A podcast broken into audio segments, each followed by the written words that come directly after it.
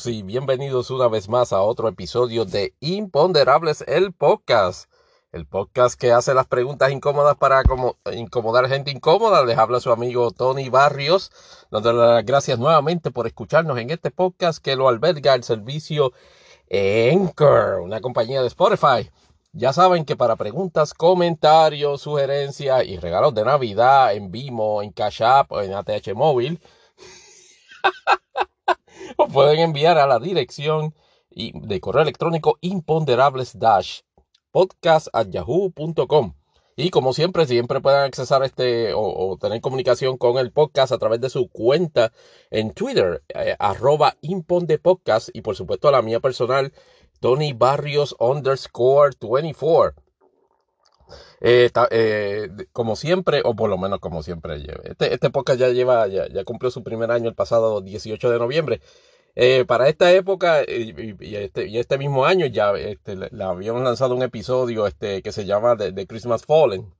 Me parece que es el episodio 3 este, del podcast.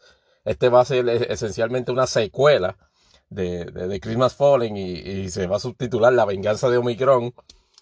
Este, por, por lo obvio, este, durante los, durante los pasados días, este, luego de que por lo menos se había asumido algún tipo de tranquilidad en, en con, relación a la situación este del COVID-19 y quedando no como un issue postergado, sino como un issue al margen de todos los demás issues, digamos, de política, de, de, de asuntos sociales, este, de, de asuntos. Pues resulta que durante el, fin de semana de Acción de Gracias, recuerda el mismo fin de semana este que, este servidor se quedó sin voz y no pudo regresar como hasta tres semanas este después.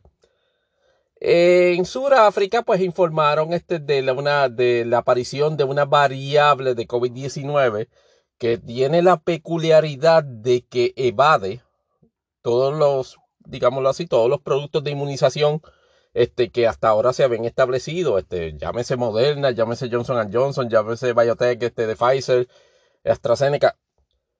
Y la peculiaridad de esa variante hacía precisamente por esa, por esa característica una altamente contagiosa. Y el gobierno de Sudáfrica le, esencialmente le, le, notificó al mundo, muchachos, watch out. Esta, esta variante, esta variante es de propagación rápida hubo un movimiento este, casi instintivo en todos los gobiernos de la mayoría de los países o de, muchos países de, alta densidad poblacional o de alta actividad económica, incluyendo los Estados Unidos, de tratar de establecer el elemento que ya se ha descubierto de que no es muy este, eficiente, de limitar los viajes de personas este, de ciertos eh, países en particulares. El virus esencialmente corre solo y fue cuestión de días en los cuales ya estuviese en todos los continentes, ya estuviese a nivel mundial. Esa, esa situación, por lo menos en el contexto de lo que discutimos normalmente en, este podcast, afectó hasta cierto punto y manera las dinámicas este, que, que, se tenían en, en, términos del manejo del gobierno de los Estados Unidos y de la administración Biden particularmente. La administración Biden está eh, en este momento trabajando con una tranquilla este, de, de, de, la segunda parte de su elemento principal de la agenda, que es el Build Back Better. Y de momento ha tenido que esencialmente no, no, dejando de, no dejando de hacer énfasis en la cuestión de, del tratamiento del COVID, pero la noción que se tenía generalizada en, los Estados Unidos eh, era de que efectivamente el COVID iba, iba a estar un poquito bajo control y iba a permitir este, tener una Navidad, como quien dice, pre-COVID, 2019, por ejemplo. Iba a permitir este, pues, este, con, con mascarillas y, y algún nivel de distanciamiento, pues celebraciones masivas de eventos, tal y como lo había estado llevando a cabo durante los pasados meses. Básicamente la, el primer básico del episodio. El, el, el, el, asunto ha creado una, por lo menos en términos de la forma en que se ha tenido que reaccionar, evoca el, sentido de urgencia y de emergencia que ocurrió previo al, al, al, primer strain, al primer brote de, de original de, de, de COVID-19 allá para marzo de 2020 y ciertamente ha, creado este, una, un, trastoque en las prioridades del, en, las prioridades del gobierno en cuanto a la forma y manera, particularmente el gobierno de Estados Unidos, en cuanto a la forma y manera en que está trabajando este, este, esta variante que se puede catalogar hasta cierta forma como una nueva enfermedad, pero también como un aspecto nuevo, este, pero a la misma vez esperado, porque los virus este, en, en ese sentido este, es una característica innata de ellos, el término de evolutivo. El pasado día 21 de diciembre, el, presidente y la Casa Blanca este, establecieron un plan, o por lo menos este, notificaron de un plan donde se vio incrementar inclusive la presencia de personal este, médico hospitalario de nivel federal en instituciones hospitalarias estatales, el incremento, la activación de mil tropas este, para, para ayudar en, en instalaciones hospitalarias, el incremento masivo de distribución de vacunas con un programa en el cual no se ha establecido precisamente la mecánica de distribuir 500 millones de pruebas, de pruebas, este, de COVID-19 caseras, este, a todo ciudadano americano que tenga una dirección. Eh, y efectivamente incrementar este, la, eh, montar sitios masivos, este, de, de, vacunación y pruebas de, y, pruebas de COVID-19 incluyendo uno que, que, estaba por inaugurarse, me parece que el día que estamos grabando este podcast en, en, Nueva York. Y, la, y, y, todo ello con el fin, ciertamente, de anticipar, o por lo menos este curbing, como decimos en Jayuya, el, un incremento masivo en, el, en, en, las hospitalizaciones que sencillamente socave, que lleve al desplome al, al sistema, al sistema este de, de, de cuidado profesional hospitalario porque efectivamente está agotado. Estamos hablando de dos años corridos trabajando con toda una serie de emergencias relacionadas al padecimiento de COVID y todo, y toda, y todo lo, y todo el agotamiento de recursos que ello conlleva. Particularmente personal humano que casualmente también, y sin contar todos los elementos de estrés, de agotamiento físico, mental que sufren, también están expuestos al sufrimiento del COVID. Y entonces todo eso eh, está enmarcado en, un en, contraste con, una, con un incremento durante los pasados meses de establecer, bajo el entendido de que esto ya estaba pasando, me, refiero este a, al, auge de, la variante Delta, de que COVID-19 este, se, iba a retomar, a retomar como una especie de guerra cultural por parte de pues, puntos de opinión o círculos de opinión de, derecha en, Estados Unidos. Y efectivamente va estableciendo de que eh, eh, esos mandatos de, máscara, de usar mascarilla, ese mandato de vacunación, bajo ninguna circunstancia eran efectivos, que eso eran formas más bien de hacer lo que ellos llaman virtual signing. Perdón. Que se refiere a, señalar de que llevar a cabo ese tipo de conducta es mostrar, eh, es como una especie de, de símbolo de estatus de virtud.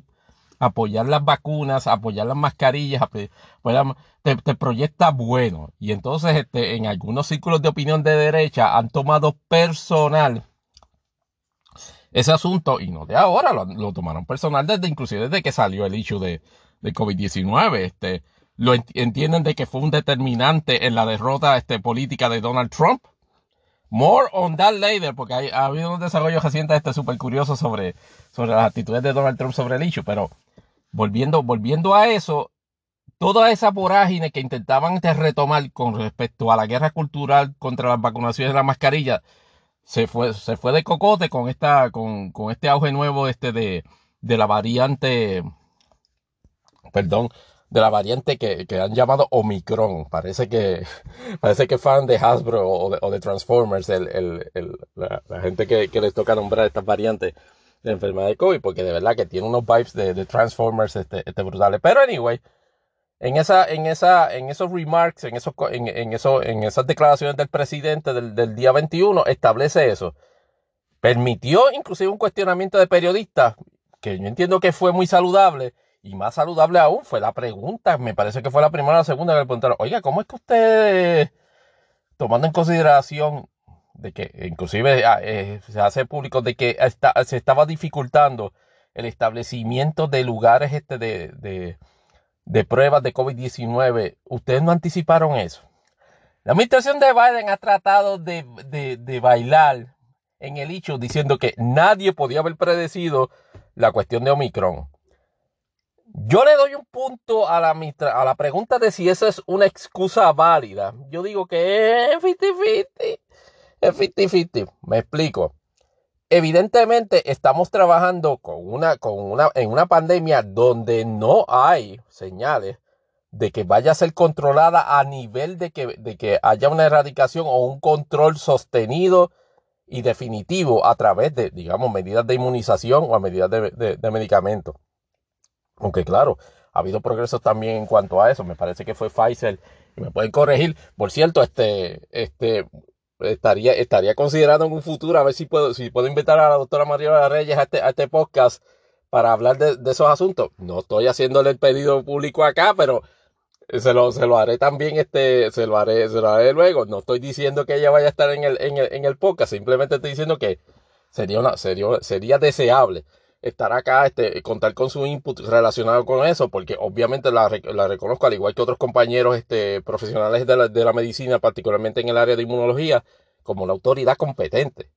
Y, y, que ha servido de gran ayuda y ha dado un servicio público al, al, al, no tan solo al pueblo de Puerto Rico, sino a la población mundial general con respecto a diseminar esta información correcta o científicamente este, comprobada sobre, sobre esos asuntos. Pero entonces, volviendo al, este, volviendo al asunto de, del presidente y, de la respuesta o de la anticipación de la respuesta, Casablanca falla en no reconocer de que por ser un virus había que estar pendiente a ese, a, ese tipo de eventos que ocurrió, que fue la, la, aparición de, la variante Omicron. Y me parece que estaban un poquito incomplacent este, con, con, la situación de que Delta estaba más o menos bajo control. Más o menos bajo control. Claro, Delta ha estado bajo control porque la estadística ha demostrado de que ya yo diría que 75%, 80% de los, de los 180 y pico de mil de casos que promedio se están dando en Estados Unidos en este momento este, de COVID-19 son de esa variante, de la variante Omicron. O sea, Delta ha quedado bastante atrás. Y la, y la, y la teoría y, y la explicación parece ser simple. Esta variante resiste, evade elementos de, de inmunización de, de, de, forma mucho más formidable que, que, la variante Delta. Es decir, este, eh, eh, esta variante le está dando a, a, gente que está vacunada, que está vacunada con dos shots, que está vacunada inclusive con, con, con, el, con, con el booster o el refuerzo, como se le llama en español. Sin embargo, la, la data que ha resultado hasta ahora, pues gracias a Dios, es que de que, de que, de que Omicron parece ser como que una versión Delta Light en términos de su potencia. Y que efectivamente este, la, la, la, las medidas que de, cuidado este, que, se dan este, son efectivas para, digámoslo así, pasar el paso del virus, particularmente si se está vacunado. Es decir, las inmunizaciones eh, este, disminuyen el potencial de, de, como llamo yo, de descarga del virus, o sea, de, efecto del virus, y disminuyen también la potencialidad de la transmisibilidad del virus. Es decir, hace, hace que mientras más débil te ataca el virus a ti, más, más débil tú lo puedes pasar. Y así sucesivamente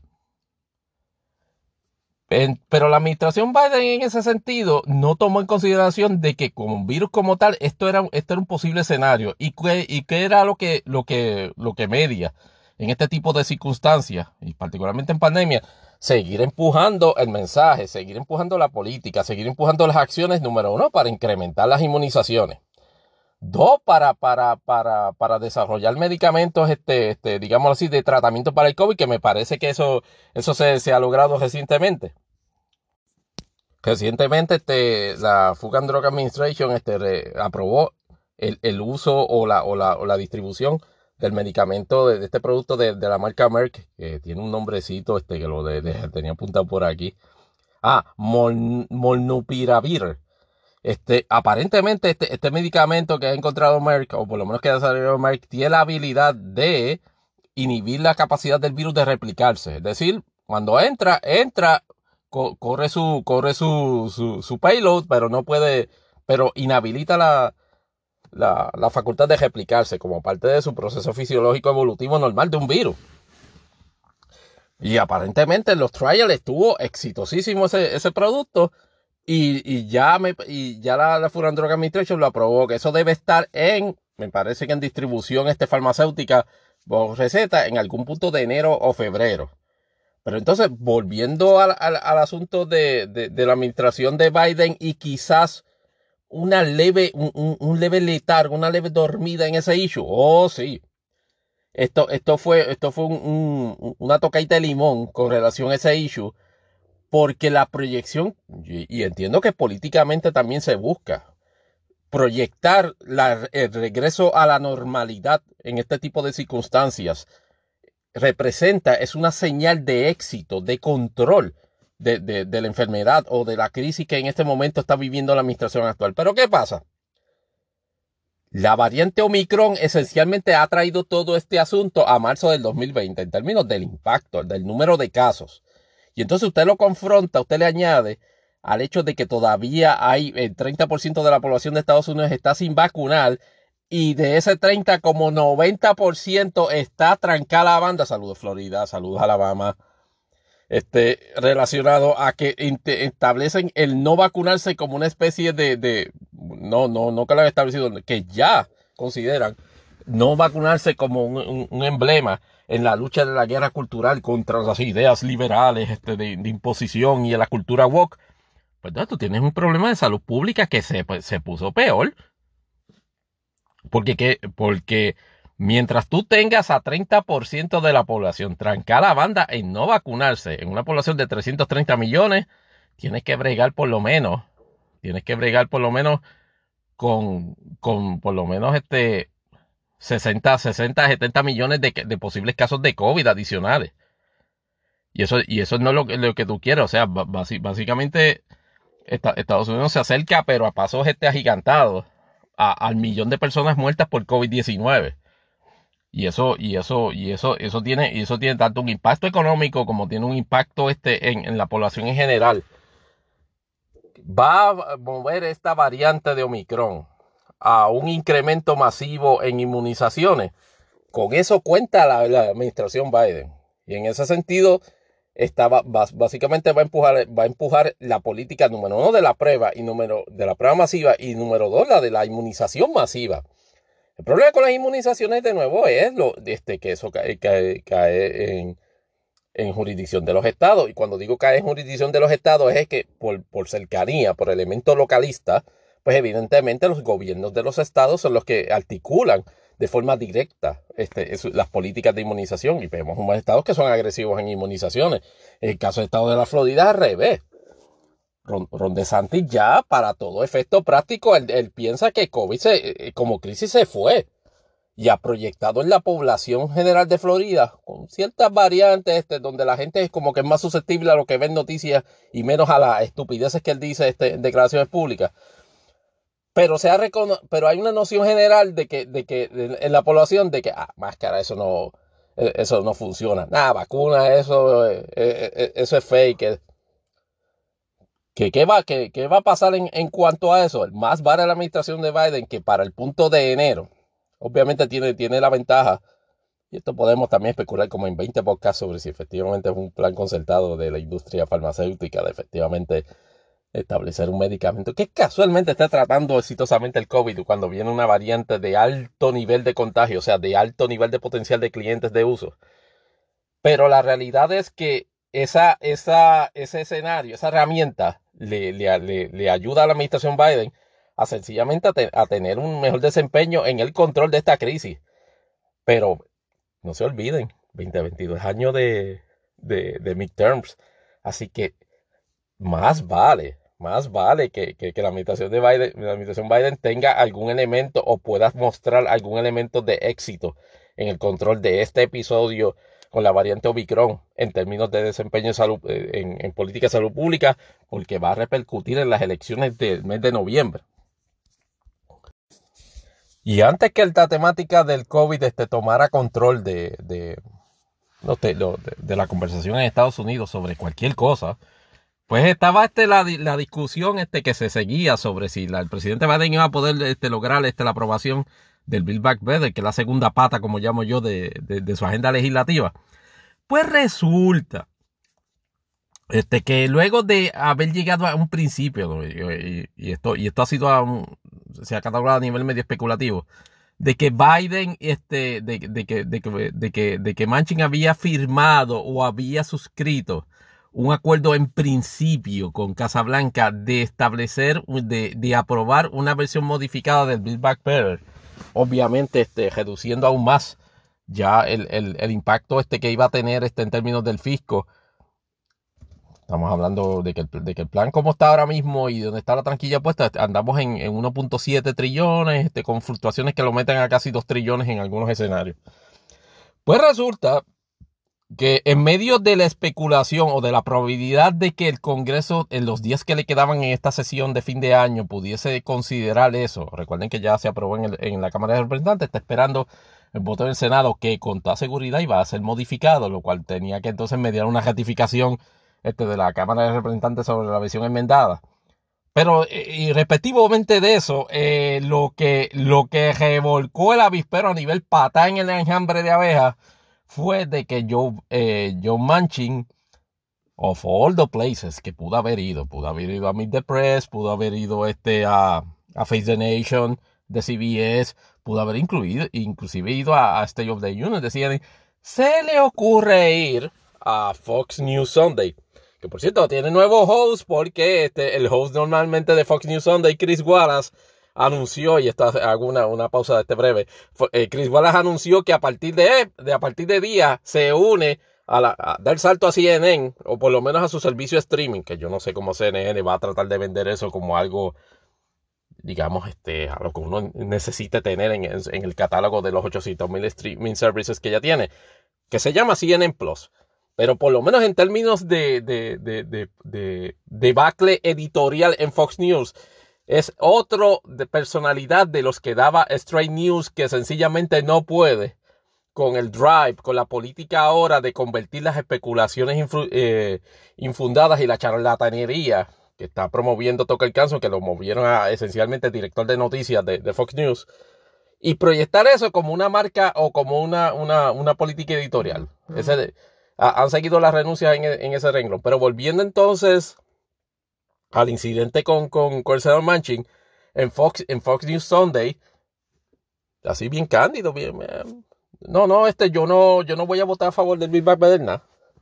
Yo no puedo en conciencia trabajar este, a, favor de eso. Este, he hecho todo lo posible porque, porque se apruebe. Y, a la, y al imponderable de si eso, de si eso les barató las tripas al, al, al, Partido Demócrata en ese momento con ese puño, uff. Eso hubo, hubo, hubo, hubo, llamados este, inclusive este de, de, votar a, este, a, Manchin del partido, claro. E, eso, eso, es más fácil de decirlo que hacerlo. Pero entonces, eh, Casablanca en ese momento, o por lo menos a través de sus asesores, lanzó un comunicado bastante eh, picoso en términos de, de, de, la, de, las actitudes que había mostrado este eh, Manchi durante las conversaciones que habían tenido para el acuerdo, para el acuerdo en principio previo. Y le proyectó que Manchin había sido deshonesto en sus proyecciones sobre las expectativas que se podían dar de la aprobación de, de, de esa versión modificada del Build Back Better. A todo esto, hubo los gritos este, de elementos progresistas este, que dijeron, ve, se los dije, no había, teníamos que aprobar los dos a la vez. Dejaron que aprobar el, el, el de infraestructura y ahora no nos van a aprobar el del Big Better. Eh, eh, y toda esa serie de situaciones, a pesar de, a pesar de, la, de, la, de las 48 horas de, de, de intercambios hostiles entre Casablanca, elementos progresistas en el Partido Demócrata, este, y, e inclusive el, el, líder de la mayoría del Senado, Schumer, dijo, no me importa, este, aquí vamos a coger, este, en enero, vamos a votar porque yo quiero que salga todo el mundo de récord, el que vote sí y el que vote no a, esta legislación. Ah, eh, Biden, que no ha perdido por lo menos su toque de, de, de, conciliador en, en, las negociaciones, persistió y ha seguido comunicándose este, con, con el senador Manchin no necesariamente para, para llegar a un acuerdo, sino para retomar el ámbito o el ánimo cordial, si se quiere llamar de alguna forma, en la forma en que van a poder tratar de trabajar ese asunto el próximo año, porque la realidad es que efectivamente se, se fue a pique el Bill Back Better en su aprobación ante Navidad. Recuerda que en, un par de episodios le habíamos planteado como un imponderable de si se iba a aprobar. Eh, los eventos de esta semana contestan ese imponderable. No, se acabó todo el mundo se fue para su casa ya en, el Congreso. Y aquí este, ni siquiera Omicron, por lo menos en el momento que estamos este, este grabando, va a mover a, a, que se abra sesión en el Congreso para algún asunto particular. Pero en el Bill Back Better, eso, se cerró en ese momento. Y lo que ha estado este Casablanca con el Senado Manchis continuándose reuniendo Eh, la administración Biden está, está, está, está, sí, insiste en su proyección de que algo se va a poder lograr. La realidad o el, imponderable más bien es, ¿qué se va a lograr? ¿Se va a lograr una legislación modificada?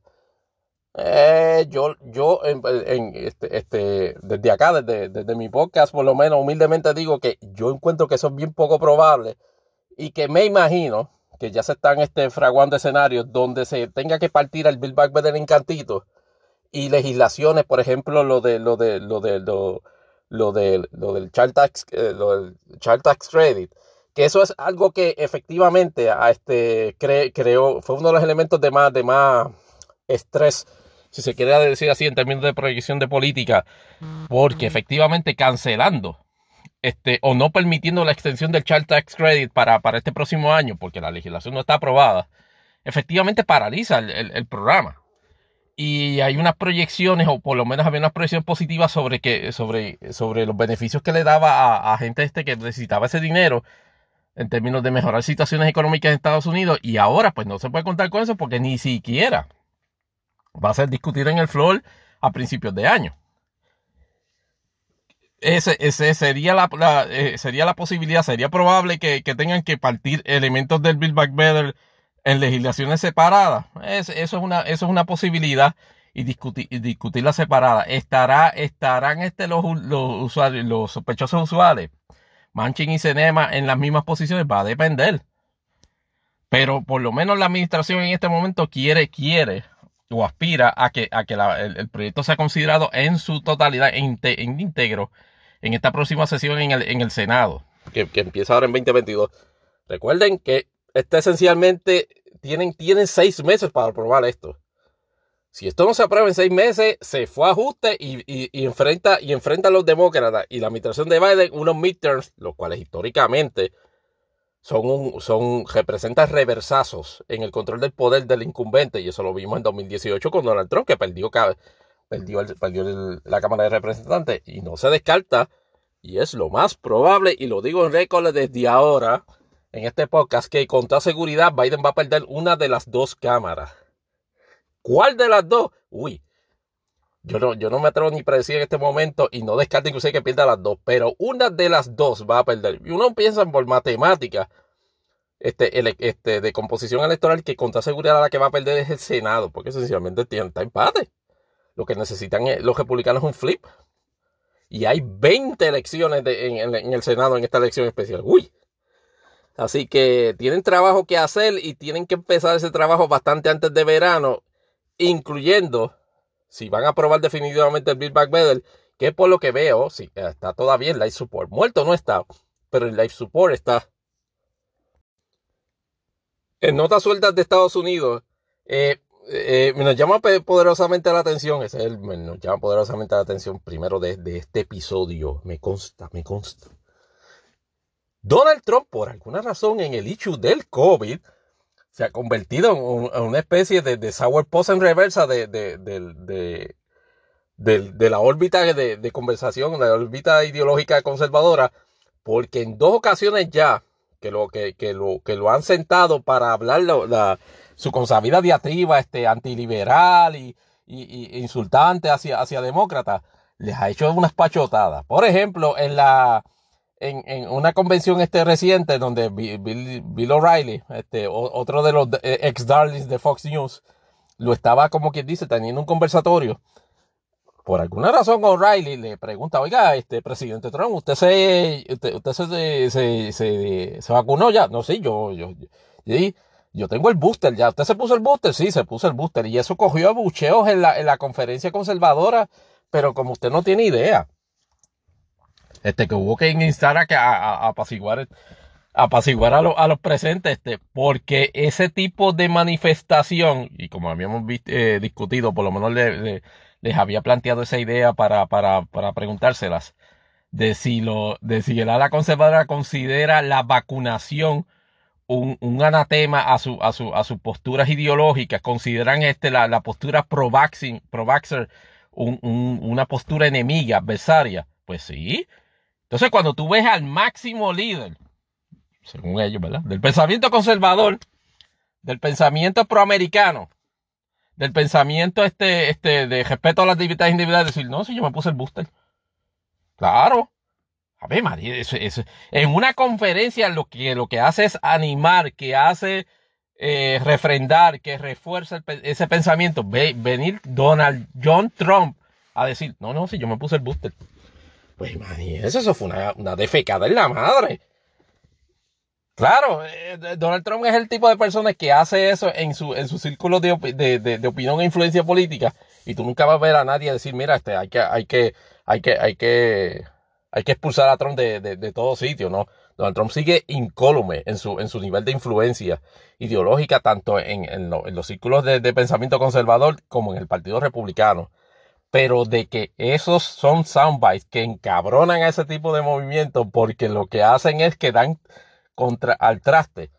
Por ejemplo, el, otro día tuve que salir un quote retweet al estúpido de Stephen Miller, este, que, que supuestamente me parece que es un, un, opinionador de, creo que es de Fox News o de New York Times, diciendo precisamente de que los demócratas estaban, este, este, este, se, tenían que echar para atrás ahora en la, en la noción de que, de que la vacuna y que, y que, la, y que los social distancing y las medidas de control este, no fallaban en contra el COVID.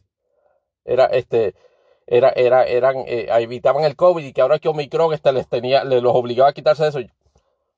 Es, es una postura estúpida de la, de, de, de la, de, de ese círculo de opinión, porque asumen de que las vacunas y el distanciamiento social no son un mecanismo efectivo para aminorar la intensidad, la potencia, el impacto de la, del padecimiento de, la enfermedad en, cada caso individual, sino que también disminuye el, potencial de transmisibilidad.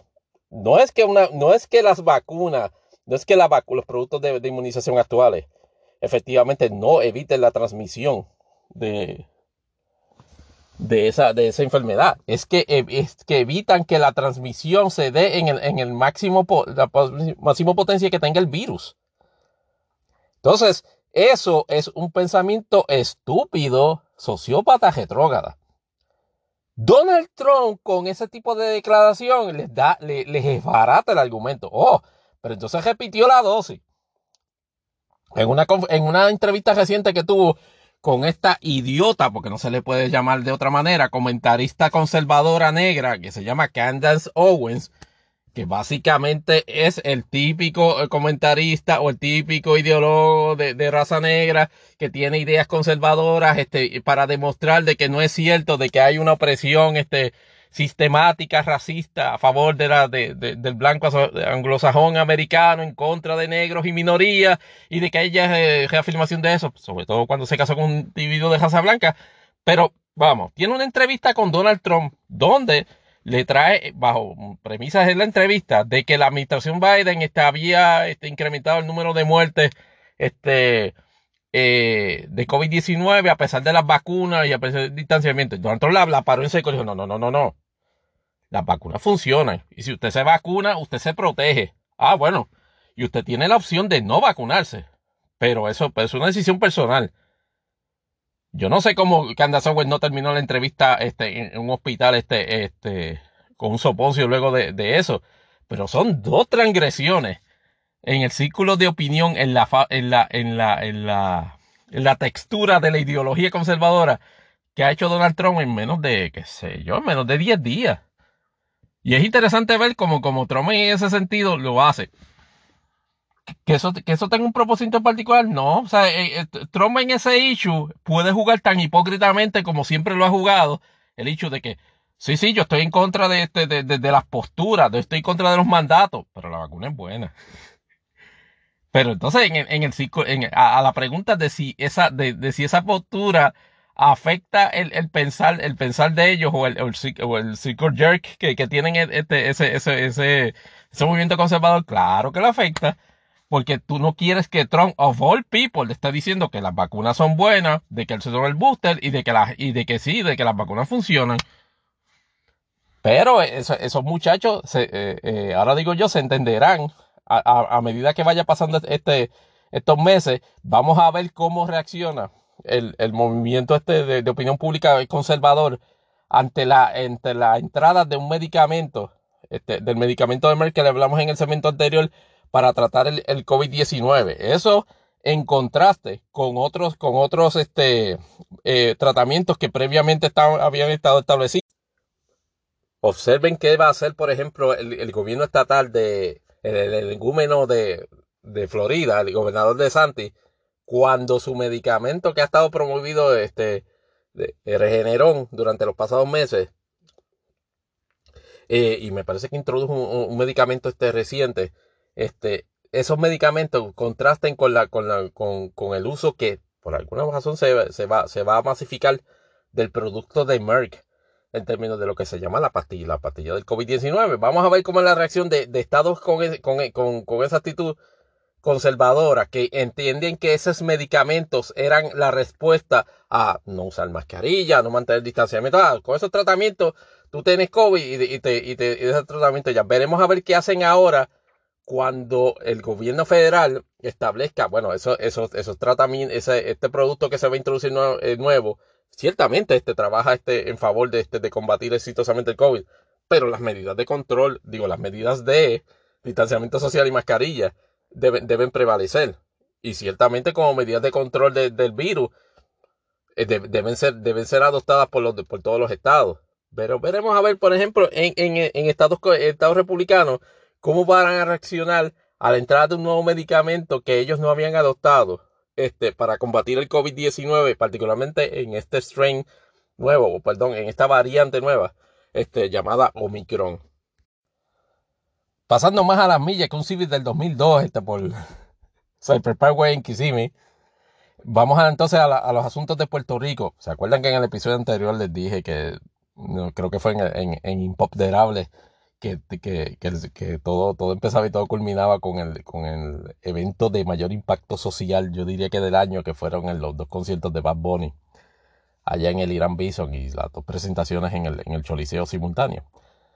Pues el impacto ha continuado, pero no quizás de la mejor manera, de la mejor manera que, se evocaba. Recordarán que, que la, la logística puesta para este evento presumía o establecía unos riesgos en términos de exposición al, al, COVID-19. El, el, evento estaba pautado para los días 9, eh, digo 10 y, 10 y 11 de diciembre. Y efectivamente, como de por sí, la, la, eh, este, este evento representaba un potencial grande de ser un super spreader este, de, de, de COVID-19 en una, en, en, una, en una población como Puerto Rico, que esencialmente ya estaba inclusive este, este, liderando encabezados este, de publicaciones a nivel mundial por el nivel particularmente exitoso de control de, de, de COVID-19, inclusive en la variante Delta. Puerto Rico estaba básicamente en positividades de 2 y 3% en, ese momento. ¿Qué pasa? no se contaba ni los organizadores del, del, evento, me imagino, con la aparición de Omicron. Este, esencialmente dos semanas antes. Pues yo diría que menos, sí. Sí, como, como dos semanas antes. Porque fue para, para Acción de Gracias. La aparición de Omicron cambió toda la, situación. Eh, un evento que quizás bajo, bajo, bajo condiciones previas este de, de, de variable dominante de COVID no necesariamente hubiese resultado en, en, en, en, consecuencias negativas. Convirtió el concierto, sin embargo, de Bad Bunny en, el, en el, uno de los eventos, por lo menos en Estados Unidos, y toda su jurisdicción, uno de los super spreaders más grandes, si no el más grande. Puerto Rico ha estado enfrentando, me parece que, si me pueden corregir, este, escribiéndome a imponderables dash podcast a, yahoo.com, me parece que al nivel de 35 mil casos en tres días, en los últimos tres días. Y toda una serie de, de, de toda, toda, esa serie de ocurrencias manifestándose luego de, de, las presentaciones de Bad Bunny el día, el día 10 y 11 de diciembre. Afortunadamente, lo, lo, la, la estadística que se tiene de COVID-19 en Puerto Rico las muertes no han incrementado y el nivel de hospitalizaciones no ha, no ha subido. Pero Dios mío, esa tasa de positividad está como nunca ha estado. Estamos hablando de, de, de 16%, de 16% de, positividad. Puerto Rico experimentó durante, esa, durante los pasados días un incremento de casi 1000%, 962%. La jurisdicción de Estados Unidos con mayor incremento porcentual este, de, de, casos de, de, positividad de COVID, rondando en este momento en el 21%. ¿Y cómo, y cómo enfrentó este, la, la administración Pierluisi ese, ese jump? Porque después de todo, sí, podemos, podemos discutir en 20.000 de este podcast las responsabilidades sociales o logísticas de Bob Bunny llevando a cabo este, ese, ese, ese concierto. Es una, es una responsabilidad colectiva compartida por todos, y me incluyo. Porque efectivamente es, es, es, una actividad aprobada por ley, una actividad eh, este, completamente legal, una actividad en que inclusive hizo representación, claro, en eso podemos también hacer este planteamiento de si efectivamente han adecuadas esas representaciones de control este, de apego a disposiciones reglamentarias del Departamento de Salud sobre este, este, eh, reglamentos este, relacionados a evitar la propagación del COVID-19. Pero venga acá. Si usted mete 35 mil personas en un, en un, área donde no hay distanciamiento social, donde con toda seguridad se, se van a quitar las mascarillas, que usted este, en épocas donde efectivamente está entrando una variante, una variante altamente contagiosa de COVID-19 y esta otra predominante de COVID-19 también. ¿Qué usted cree que iba a pasar? En, en ese contexto, no sé, no, hay, hay que ser honesto intelectualmente y reconocer de que este evento tenía el potencial y lo cumplió. Fue un super spreader. ¿Y de qué manera? ¿Cuál es, el, ¿Cuál es la ventaja? Que Puerto Rico, su alto nivel de inmunización, su alto nivel de inmunización le ha, permitido primero, no registrar este, este, una cantidad masiva, de hecho minúscula de muertes. Una, una siempre es lamentable.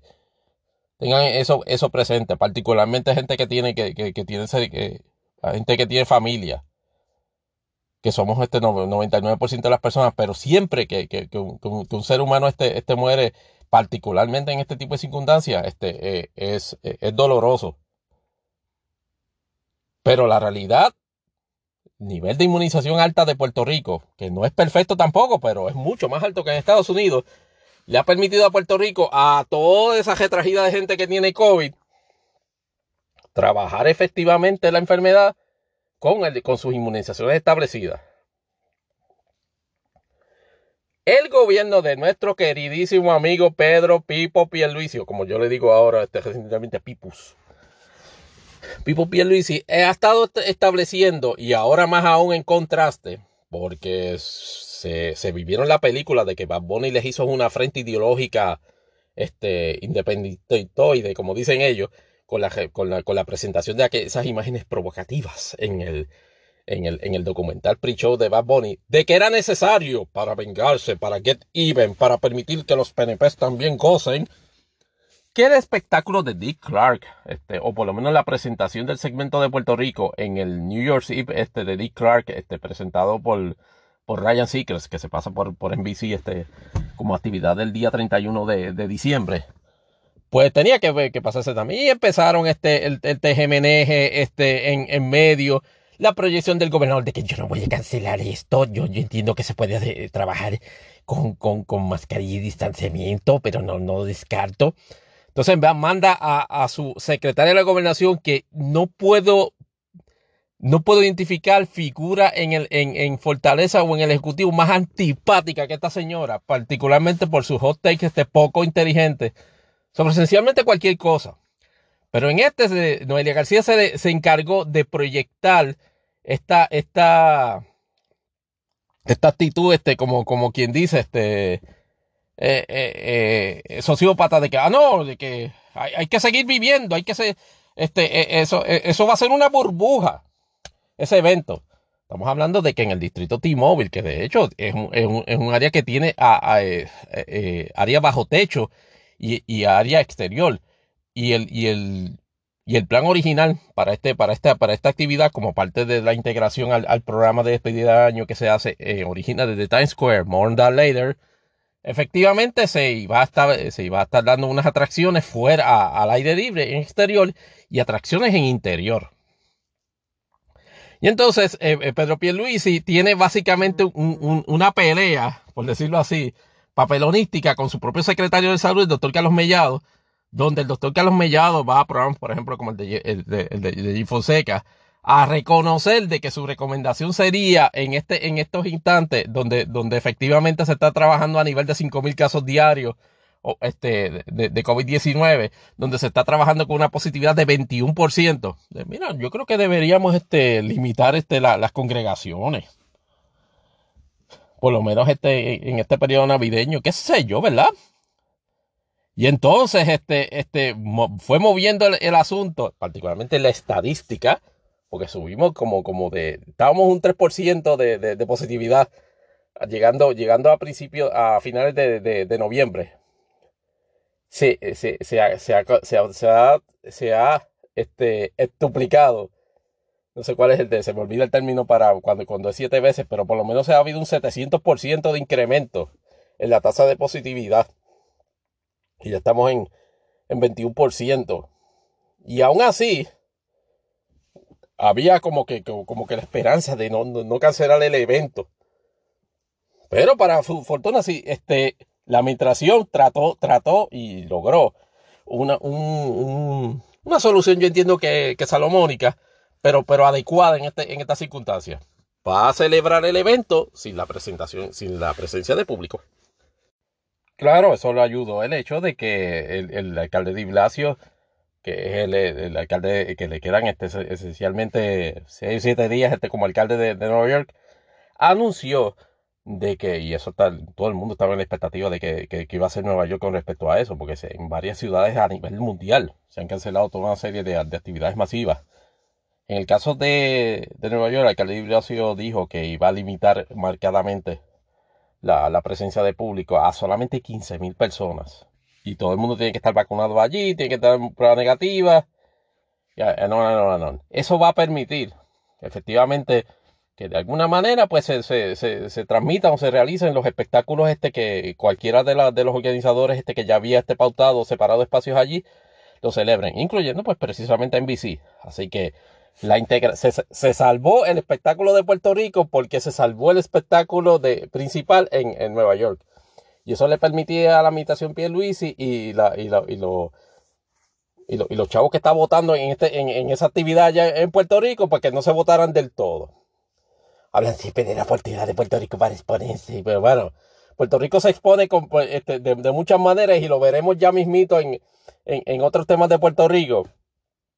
Pero volviendo a la, a la forma en que, ha trabajado esto, pues en aparte de, ese asunto tan primordial como la celebración de ese evento, de ese espectáculo el día 31, pues, final, pues la, la, la administración está establecido una orden ejecutiva nueva, este, que ha resultado este medio confusa, porque no, no, no, no, no tenemos claro, o, por lo menos el gobierno no ha comunicado efectivamente qué es lo que, lo que se estaría, lo que se estaría prohibiendo me parece que me parece que habla este de, la exigencia este de, de vacunación de, de, vacunación o prueba negativa particularmente en el, estoy en el aspecto de viaje. Tiene que haber este pruebas de, de este, evidencia de prueba y evidencia de, de, vacunación para entrar al país. No sé en, en qué contexto este, se va a dar a eso, cómo se va a dar cumplimiento a eso, si a través del informe de viajeros, no se sabe si se va a imponer este, este, multas particulares o algún tipo de, sanción a personas que lleguen a Puerto Rico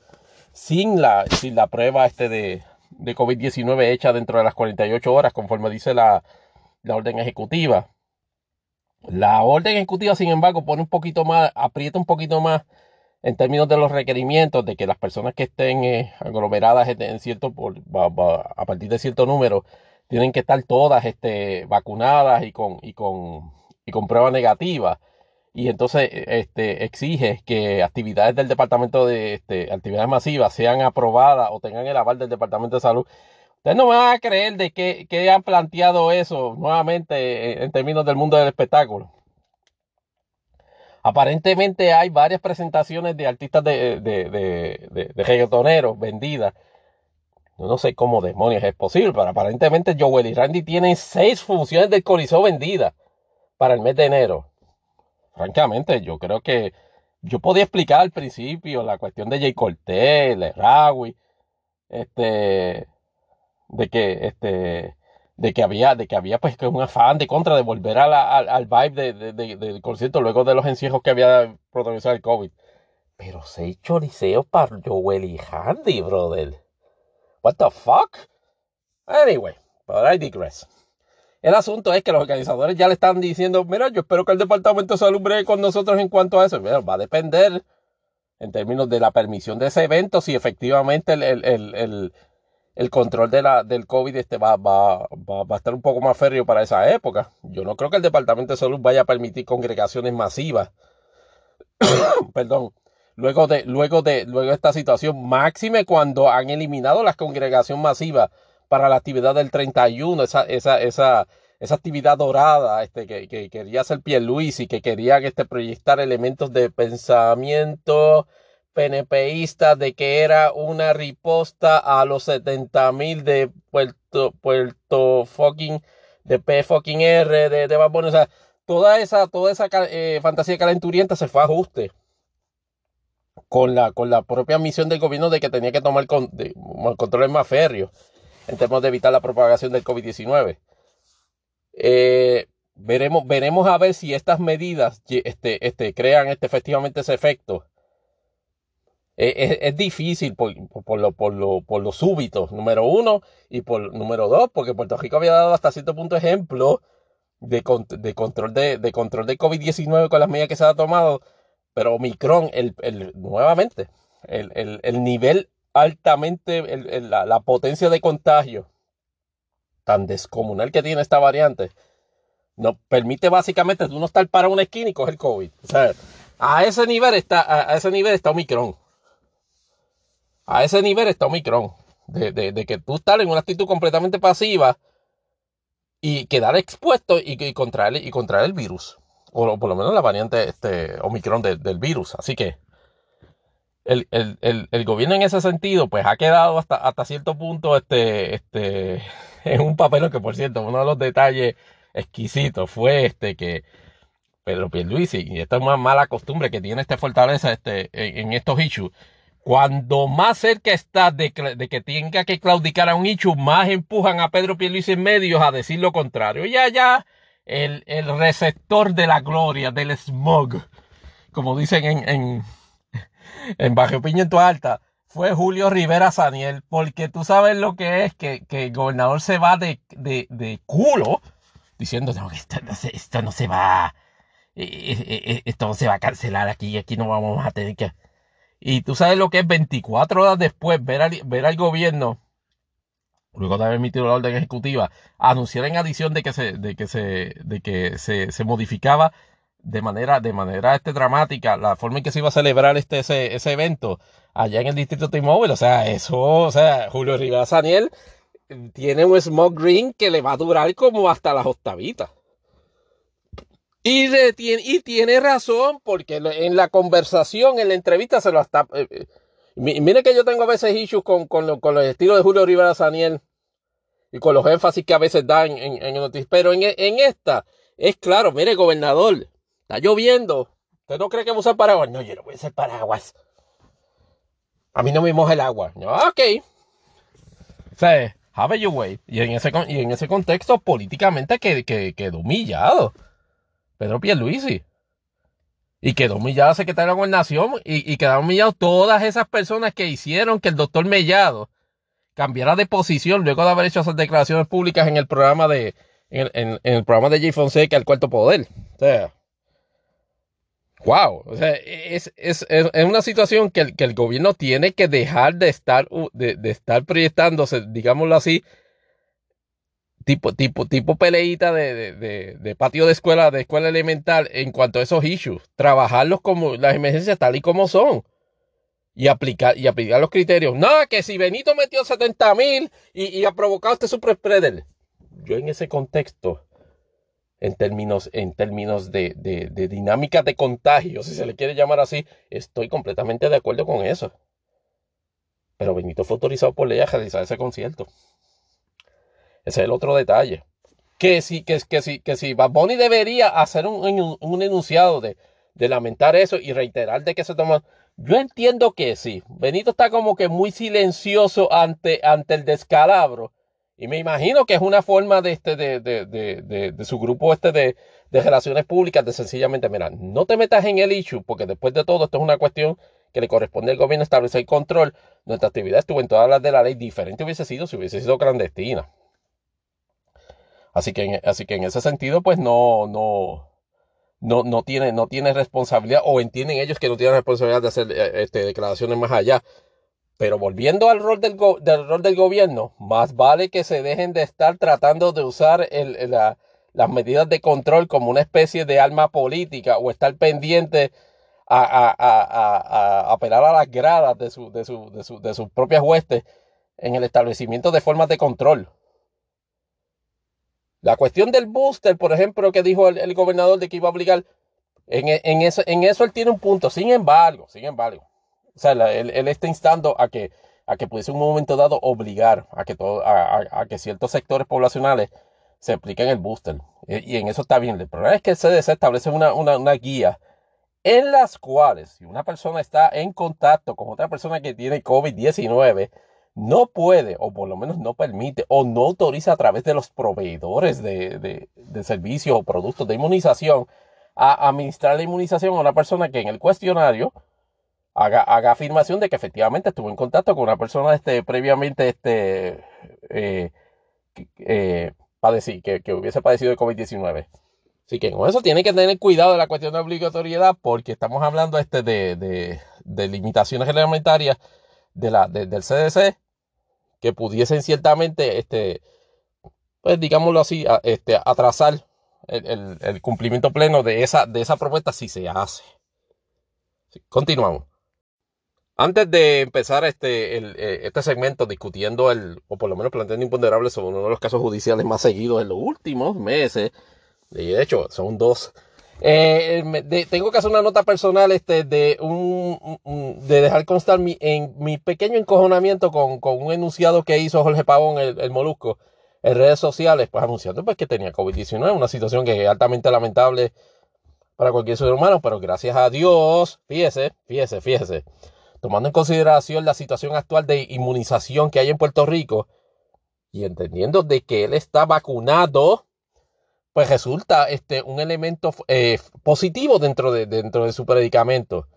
Me llama poderosamente la atención, y este es el segundo me llama poderosamente la atención del podcast, que ese tipejo, cuando hace ese enunciado e insta a, a las personas a cuidarse, no menciona de que, las, de que las vacunas es un elemento importante de esa, de esa forma de cuidarse. Y sabemos perfectamente por lo que es. Aparentemente su esposa, que no sé de dónde carajo, este Instagram, este, este, este proyecta a personas este, con, con, ese, con pensamientos tan atolondrados y estúpidos como llamados influencers. Pero ese es Instagram PR. Reitero, insisto y persisto, en ese contexto de calidad o filtro de calidad de, opiniones, en esos Twitter está adelante de todas las demás redes sociales y esa es una loma en la cual estoy bien dispuesto a morir, así que no hay problema en, esa parte. Pero volviendo a, precisamente a la falta de control de filtro que tiene Instagram, aparentemente la esposa de, Jorge Pavón Molusco es una, es una influencer diciendo estupideces anti allá. Y aparentemente eso ha, eso, ha creado todas unas proyecciones, este, digámoslo así, un retortijón este, ideológico en, en, Molusco, en su proyección pública, que cada vez que mencionan este, vacuna frente a él, cada vez que, que en términos de proyección pública se, se, se, tiene que hacer algo en favor de las vacunas, él se vuelve un 8 porque su esposa este, es anti-vax. Y en esa declaración me lo, me lo corroboró. No mencionó, a pesar del número de personas que, que, lo siguen influyentes, los cuales yo no soy bajo ninguna circunstancia una. No lo sigo ni lo seguiré en ninguna de, de sus redes. Pues el detalle es que no menciona a sus seguidores. Mire, vacúnense. Miren, use mascarilla. Miren, mantengan distanciamiento social. Hace una, una, una, una, una pendeja y generalizada de cuídense. E, eso, e, ese es eso es algo que yo he criticado en, en, en, en figuras públicas, no en Puerto Rico, sino a nivel mundial. Usted, para ese tipo de cosas, tiene que ser responsable porque su influencia sobre la conducta de millones de personas puede ciertamente crear efectos cataclísmicos. En, en, situaciones, por ejemplo, como el control de una pandemia, no reconocer o no exhortar a la gente a vacunarse, tomando usted, teniendo usted influencia sobre sus decisiones. Mérito de eso lo podemos discutir luego. Pero el hecho es que le tienen la influencia y usted con ese poder, contra, trate de ser constructivo y reconozca de que la, de que la vacuna es una, una, una forma de control, una forma de cuidarse. Pues el muy idiota no lo, no, no lo menciona. Y sabemos por qué. Dejando constar eso.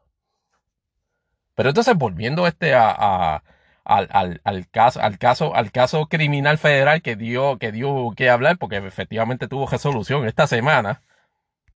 Pues en este caso de, de, Rafi Pina, pues el señor, el señor Pina, que es hijo de, de, este productor, este famosísimo dominicano, este Rafael Pina, pues él, él, es una especie de evolución de Rafael Pina, pero en el, en el género del reggaetón.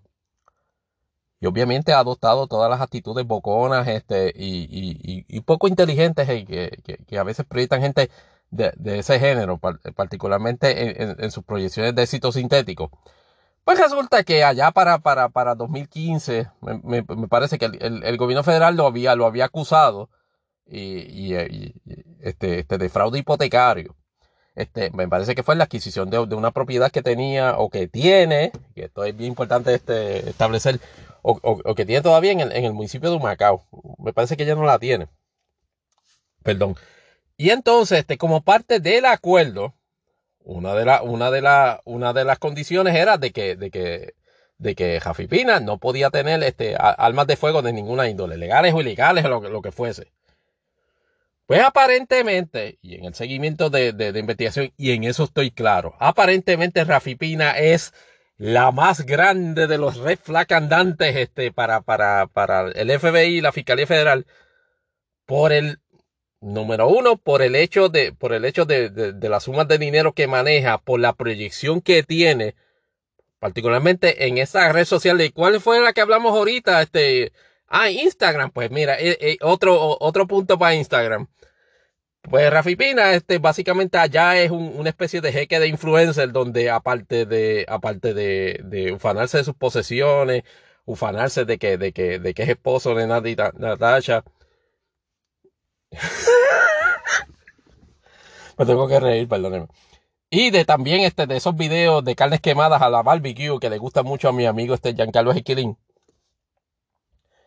Pues eso, eso siempre ha provocado, aparentemente, eh, eh, lo ha convertido en, un red flag en términos de investigación de, su movimiento. Acuérdense de que, de que Rafi Pina es, productor de varios artistas de este de, de, mercado de reggaetón, incluyendo, pero no limitado a Daddy Yankee. Yo diría que aún en el mercado de, reggaetón, un género que está como quien dice, eh, recostadito ahora al lado del trap y, y, del trap pop, pero eso, eso, este, eso es tema otro día y, y con podcast este, con, con, mejor, mejor grip en, en, el, en, el, en el análisis de la industria musical o de plantearse preguntas sobre la industria musical. Saluditos a los muchachos de acordes y rimas. Este, y entonces, ¿qué pasa? El acuerdo fue, mira, tú no puedes tener armas. ¿Qué pasa? En las investigaciones que yo intimo que siguen haciéndose sobre su persona, este, se, se reveló de que en una casita de él en Caguas, aparentemente tiene un, tenía un panic room.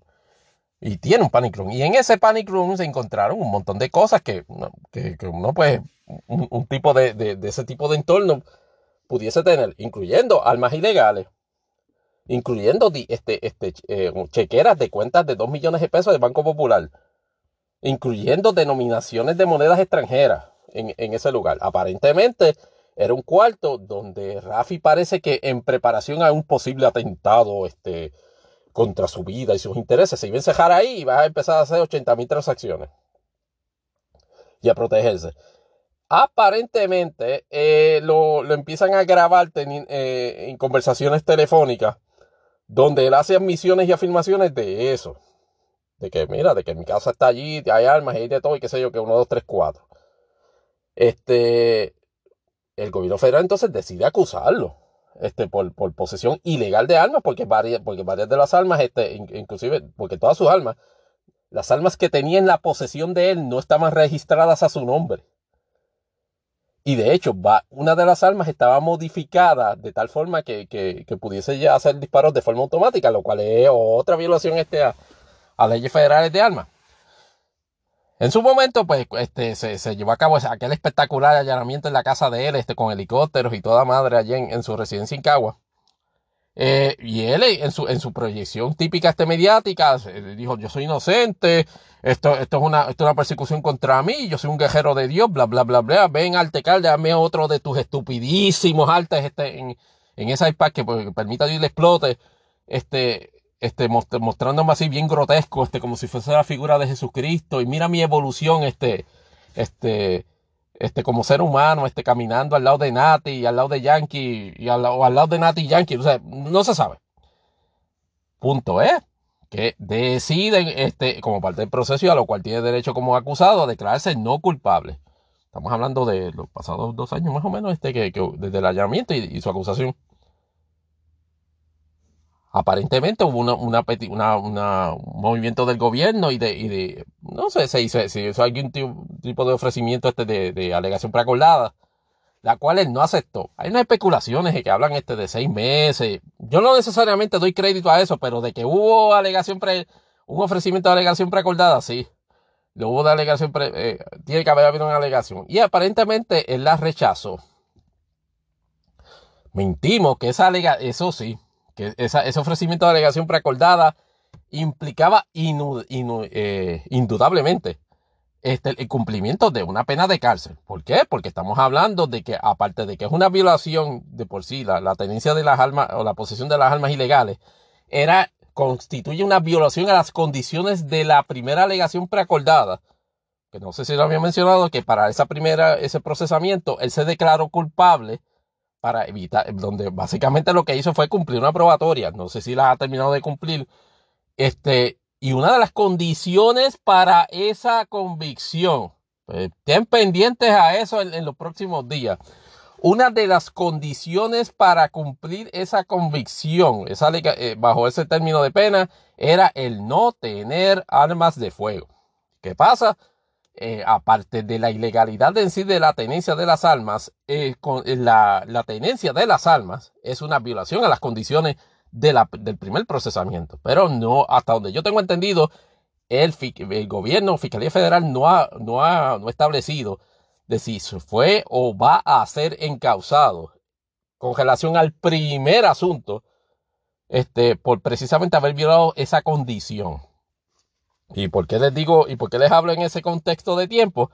Porque se pasó el juicio durante las pasadas semanas, tuvo un despliegue mediático descomunal, este Rafi llegándole en la ventana blanca este, en point, o sea, en talla, todos los días. A veces llegaba guiando, o sea, a veces se la guiaban, llegando testigos, por ejemplo, como Santa Rosa, que yo por lo menos en mi bingo card de 2021 no sabía que Antulio Cobo Santa Rosa tenía el nivel de dedos amajados con Rafi Pina en, eso, en, en, ese hecho de esa manera. Y los, los, federales, y ahora voy entendiendo, no sé si lo comenté en el, en el episodio anterior de Imponderables el podcast, de que aparentemente el, el anuncio de Cobo como testigo era precisamente por, por, no necesariamente que estuviese Cobo en un elemento adversativo en esas conversaciones, sino todo lo contrario. Aparentemente Cobo lo llamó para clear de, para, para montar una narrativa de la forma y manera que él reaccionara a esa noticia en la Comay y en otros elementos de noticia. Y en esas comunicaciones que tiene, que tiene con Cobo Santa Rosa y con otras personas, Rafi Pina básicamente hace, hace, hace admisiones de que tiene posesión de esas armas. Y entonces, y entonces ¿qué pasa? Viene, viene y se, se pasó la prueba defensa en un momento dado el licenciado Rebollo y la licenciada María Domínguez, que es el caso clásico de, fiscal que se vuelva a defensa. Yo en lo personal tengo ciertas objeciones morales que no voy a discutir en este episodio sobre, sobre, sobre ese tipo de situación, pero me parece justicia poética lo que va a pasar aquí y que conforme, este, conforme lo vamos a resumir, porque ya ustedes lo saben.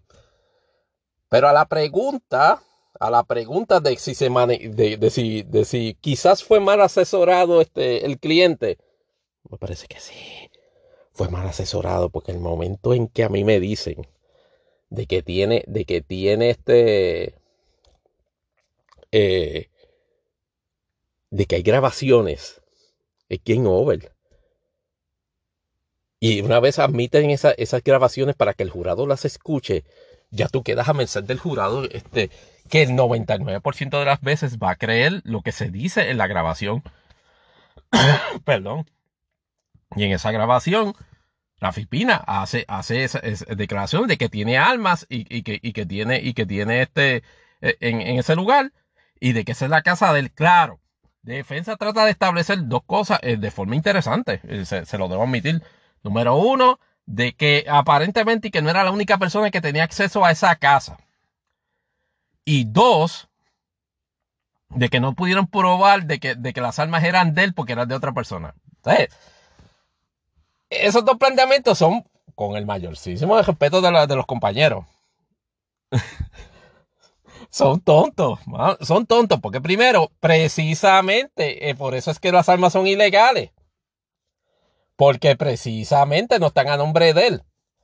¿Qué, ¿Cuál es el problema? Eh, las armas no estaban en el balcón de la casa. Eh, las armas no estaban en, el, en, en, en la marquesina. Estaban en un maldito panic room que tenía la casa. La casa de él. Ah, no, que era una casa que no vivía todo el tiempo. No vivía todo el tiempo, pero efectivamente esa casa estaba en posesión de él. Era el titular de la casa y había hecho, porque por lo menos hasta donde sé, nunca se refutó ese hecho, de la, este, la construcción o el establecimiento del llamado panic room, puertas de acero, you name it. Entonces tú me vas a decir a mí que tú dejabas entrar a cuanto fulano de tu entorno, del entourage, a meterse a tu panic room en un cuarto que tú tenías una chequera de 2 millones de pesos de, popular, que tenías euros, a meter armas largas, a, riesgo de que efectivamente hubiese un allanamiento en tu casa este, y efectivamente este se, se estableciera eso. Come on, come on. Eso no lo creyó el jurado. Este, fíjense, en, este caso, yo, ah, eh, eh, eh, es bien curioso. En este caso, Rafi, Pina iba todas las malditas noches. Digo, no necesariamente este, a través de, Facebook Live. Pero fue bastante elocuente, por no decir boquisuelto. Cada vez que, cada vez que se daban este, los, incidentes de juicio, al llegar y al salir, al llegar y al salir, al llegar y al salir. Yo dije, coño, con, un tipo este así tan, tan versado o con, o con tan, tan, tan, picoreto, no lo sientan a declarar sobre, sobre eso. No, evidentemente no. Mm. Evidentemente ya eso sí que los abogados se dieron cuenta seguida de que no había break, de que con esos truenos de la grabación hubiese sido posible efectivamente, este, digámoslo así, este, ayudar con el testimonio de él este, como acusado. Así que lo dejaron calladito. Pensaban que calladito se iba a ver más bonito. Ciertamente, trataron de proyectar desde afuera en el jurado la situación de que mira que esto es un hombre de familia y en eso yo estoy y en eso hasta cierto punto yo estoy yo estoy de acuerdo. Este, esta situación no establece de que Rafi llevase a cabo algún crimen violento con esas armas, pero la tenencia ilegal es un crimen.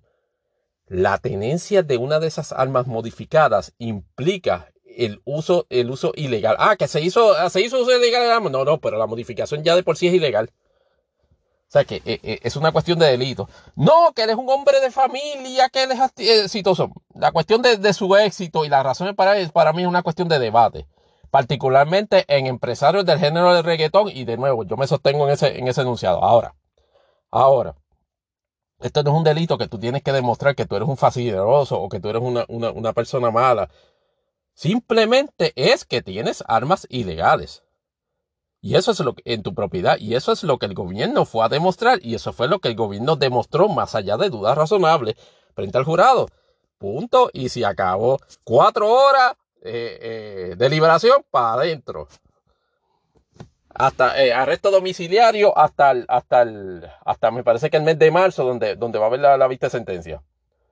Llama, me llama me llama bien poderosamente, ¿verdad? El tercero del podcast. Que hay elementos mediáticos sueltos así, y Fonseca, el, detective este charlatán, Fernando Fernández este, y, otros, que están tratando de establecer como una especie de duda, y, inclusive tratando de, tratando de, de, abrogarle o, de señalar de que el jurado, este, por su composición, pudiese haber hecho un elemento de profiling este, congelación, congelación, congelación a, a toda la situación del, del, de, la forma en que decidieron y de quién era el acusado, pues del género que él, que, él estaba envuelto. Esos son enunciados altamente estúpidos. Digo, dentro del campo de la opinión pública caben perfectamente. Pero mi percepción desde el día uno es que la única manera en que Rafi Pina podía salir inocente es que el jurado, que el jurado le cogiese pena. ¿Qué pasa? Jurados en federal están, por decirlo así, está, este, entrenados, si se quiere llamar de alguna manera, a considerar esencialmente los elementos de hecho y no apelar a la bendito como parte de idiosincrasia. Y ante el enunciado o ante el supuesto de que efectivamente habían vallas este, reconocido en esos jurados, pues carajo, ¿qué hicieron los abogados entonces en el proceso de de, de voir ¿Dónde están, ¿Dónde están las recusaciones este, este, a esos jurados a preguntarle, oiga, usted tiene un, un, un, prejuicio contra artistas de reggaetón, usted tiene un prejuicio contra productores de reggaetón, usted tiene un prejuicio con el estilo de vida de, asociado a la música de reggaetón? Te voy que no hicieron preguntas a ninguno de los jurados sobre eso. Y que no hubo recusaciones en esa dirección. Ah, pues, pues estaba el jurado que, se permití, que permitieron defensa, en este caso el gobierno, que estuviese y decidiera el, caso en los hechos. Esa mierda que, que, he oído ya dos o tres veces de gente que evidentemente no tiene, no tiene ni diploma, de que, oh, eh, los pares tienen que ser básicamente de la comunidad de él. ¿De qué comunidad? ¿De Palacio? ¿De qué comunidad? ¿Del grupo de Instagram? No, no, no, no, Vamos, a ser serios en ese tipo de, planteamiento y reconocer que ante el imponderable, de si en este caso se hizo justicia y de que la influencia y poder que tú puedas estar ufanándote en redes sociales, particularmente en Instagram, te puede sacar a ti de, de, de un atolladero este criminal, de un caso criminal, la respuesta es que no. Aquí lo que va a salvar a, si se quiere llamar de cierta manera, es que las guías de sentencia le permitan al juez efectivamente establecer este, una, una, sentencia menor, pero Rafi Pina va para la cárcel y eso póngale el sello. Un año, dos años, cinco años, pero va para la cárcel. Hay detalles, obviamente, de su entorno personal que parecen ser este que, de nuevo, no parecen ser este negativo que se va a tomar en cuenta, pero hay dos elementos esenciales, nuevamente. ¿Qué dos elementos de, la pregunta? Pues el hecho de que viola las condiciones de la primera convicción, que eso se lo van a decir, y dos, de que efectivamente este trabajo, este, hubo modificaciones a esas armas ilegales con el propósito de ser usadas de forma ilegal aún. Particularmente esa arma que fue modificada para que fuese usada de forma de disparo automático. Eso, en el informe de sentencia, eso, eso va a caer como una bomba. Ese, ese, ese planteamiento, ese hecho, ese hallazgo. Así que veremos allá en el mes de marzo qué va a pasar este, cuando efectivamente este lo, lo, sentencien. Esto representa para mí, como, como, dije anteriormente, esto es una bofetada este, este, eh, para, las proyecciones estereotipadas que se hacen tanto en el género como en redes sociales que proyectan este, eh, favorecer o parcializar el género. Es una bofetada para Cobo, este, debo reconocerlo también porque Cobo ha estado empeñado en decir de que, de que que es buena gente y todo eso, sí, pero fue, los hechos se probaron más allá de dudas razonables. Este, noto a elementos mediáticos con dedos amajados, con, con miedo a, a, hacer enunciados categóricos sobre el hecho de que se probó la convicción de Rafi más allá de dudas razonables, intimo que pudiesen tener conflictos de intereses. Uy, vamos a ver este, si eso trasciende en, en, en las próximas semanas con relación a eso. Lo otro es que me llama la atención a el, convicto ahora, este, ahora se ha puesto este, este, a chacharear en Instagram Live. Sus abogados cogieron la jujilanga y se fueron de vacaciones, lo cual yo puedo entender. Particularmente pueden estar este, tranquilos por el hecho de que efectivamente su cliente no está preso, porque si hubiese estado preso estaba bien difícil irse para vacacionar, pero el detalle, el detalle es que esas, esas comparecencias, al de esas, comparecencias post convicción a Rafilín lo están perjudicando sin lugar a dudas porque eso también lo va a traer el gobierno en el informe, en el informe de presentencia. De que es una persona beligerante, de que, de, que, de que, de que, está, de que está proyectando este, este, este, conflictivas este, o, o, o actitud de no cumplir con ningún término que se le den en la alternativa Y no hablemos este del planteamiento de que sí representa un, un riesgo de fuga este, por, por, por sus nexos este con, con, con, la República Dominicana. Pero, de nuevo, veremos a ver qué pasa en cuanto a eso. En este caso, por lo menos, en esta instancia, justicia se hizo. Particularmente, me alegra que haya sido en nuestro, no tiene nada que ver, pero el, el, 22 de enero, el 22 de diciembre de, de, parece ser una fecha donde se acumulan eventos este, así bien, bien trascendentales. Así que, pues, bienvenido también a la, a la, a la, a la lista. Y en notas sueltas relacionadas a, Puerto Rico, en otros imponderables, el caso de los, de los hermanos Zapata, que están, llevan varios meses presos en México, tuvo un plot twist que ha revolcado también la opinión pública. Ese caso que ustedes han discutido, que, hemos discutido, y de hecho, yo no tanto lo he discutido tanto en este podcast, pero se ha, visto en, otros elementos noticiosos. Estos dos hermanos, no sé si fue como para una graduación, sus papás este, este, los mandan para México este, a, vacaciones, no sé si como una cuestión de clase grande, no sé si están acompañados de ellos o no. La cosa es que hay un incidente donde esta muchachita eh, aparentemente sale de, la habitación donde ellos dos estaban ah, y hace denuncias de que eh, eh, ellos, uno o ambos, intentaron atacarla sexualmente. Obviamente como todo, pero en todo país con sus divergencias o diferencias más bien en los procesamientos criminales, proceden a, arrestarlos, lo, proceden a tenerlos presos, lo, proceden a, someterlos a, perdón, a los procesamientos criminales típicos de, de, este país, que en este caso es México. Pero aparentemente el hecho de que aún no se estaba, aunque no se hubiese establecido de manera concreta este, la existencia de causa probable para procesarlos a ellos, por los delitos de los cuales se, aparentemente se inicialmente estaba acusando, el procedimiento o la burocracia en ese país iba a, iba a obligar este, que estuviesen este, por un periodo excesivo de tiempo o por un periodo más alto de tiempo este, del que deseaban. Estamos hablando de chamacos, creo que son de, de 16, de 17 y, y, 15 años, este, eh, estando en, en, en una institución, por decirlo así, penal era que estaban arrestados en el hotel donde precisamente ocurrieron los hechos. Y entonces eh, surge, surge, surge un, evento reciente donde aparentemente, y, el, y, los procedimientos este penales en México así lo permiten, este, a cambio de declararse culpables, los menores, en este caso sus padres, estarían este, pagando una multa alrededor de 15 mil dólares como forma de finiquitar administrativamente el procesamiento y permitir entonces las órdenes este, que den finalmente eh, para, para, que sean liberados, entonces, este, por decirlo así, este, trasladados a, Puerto Rico.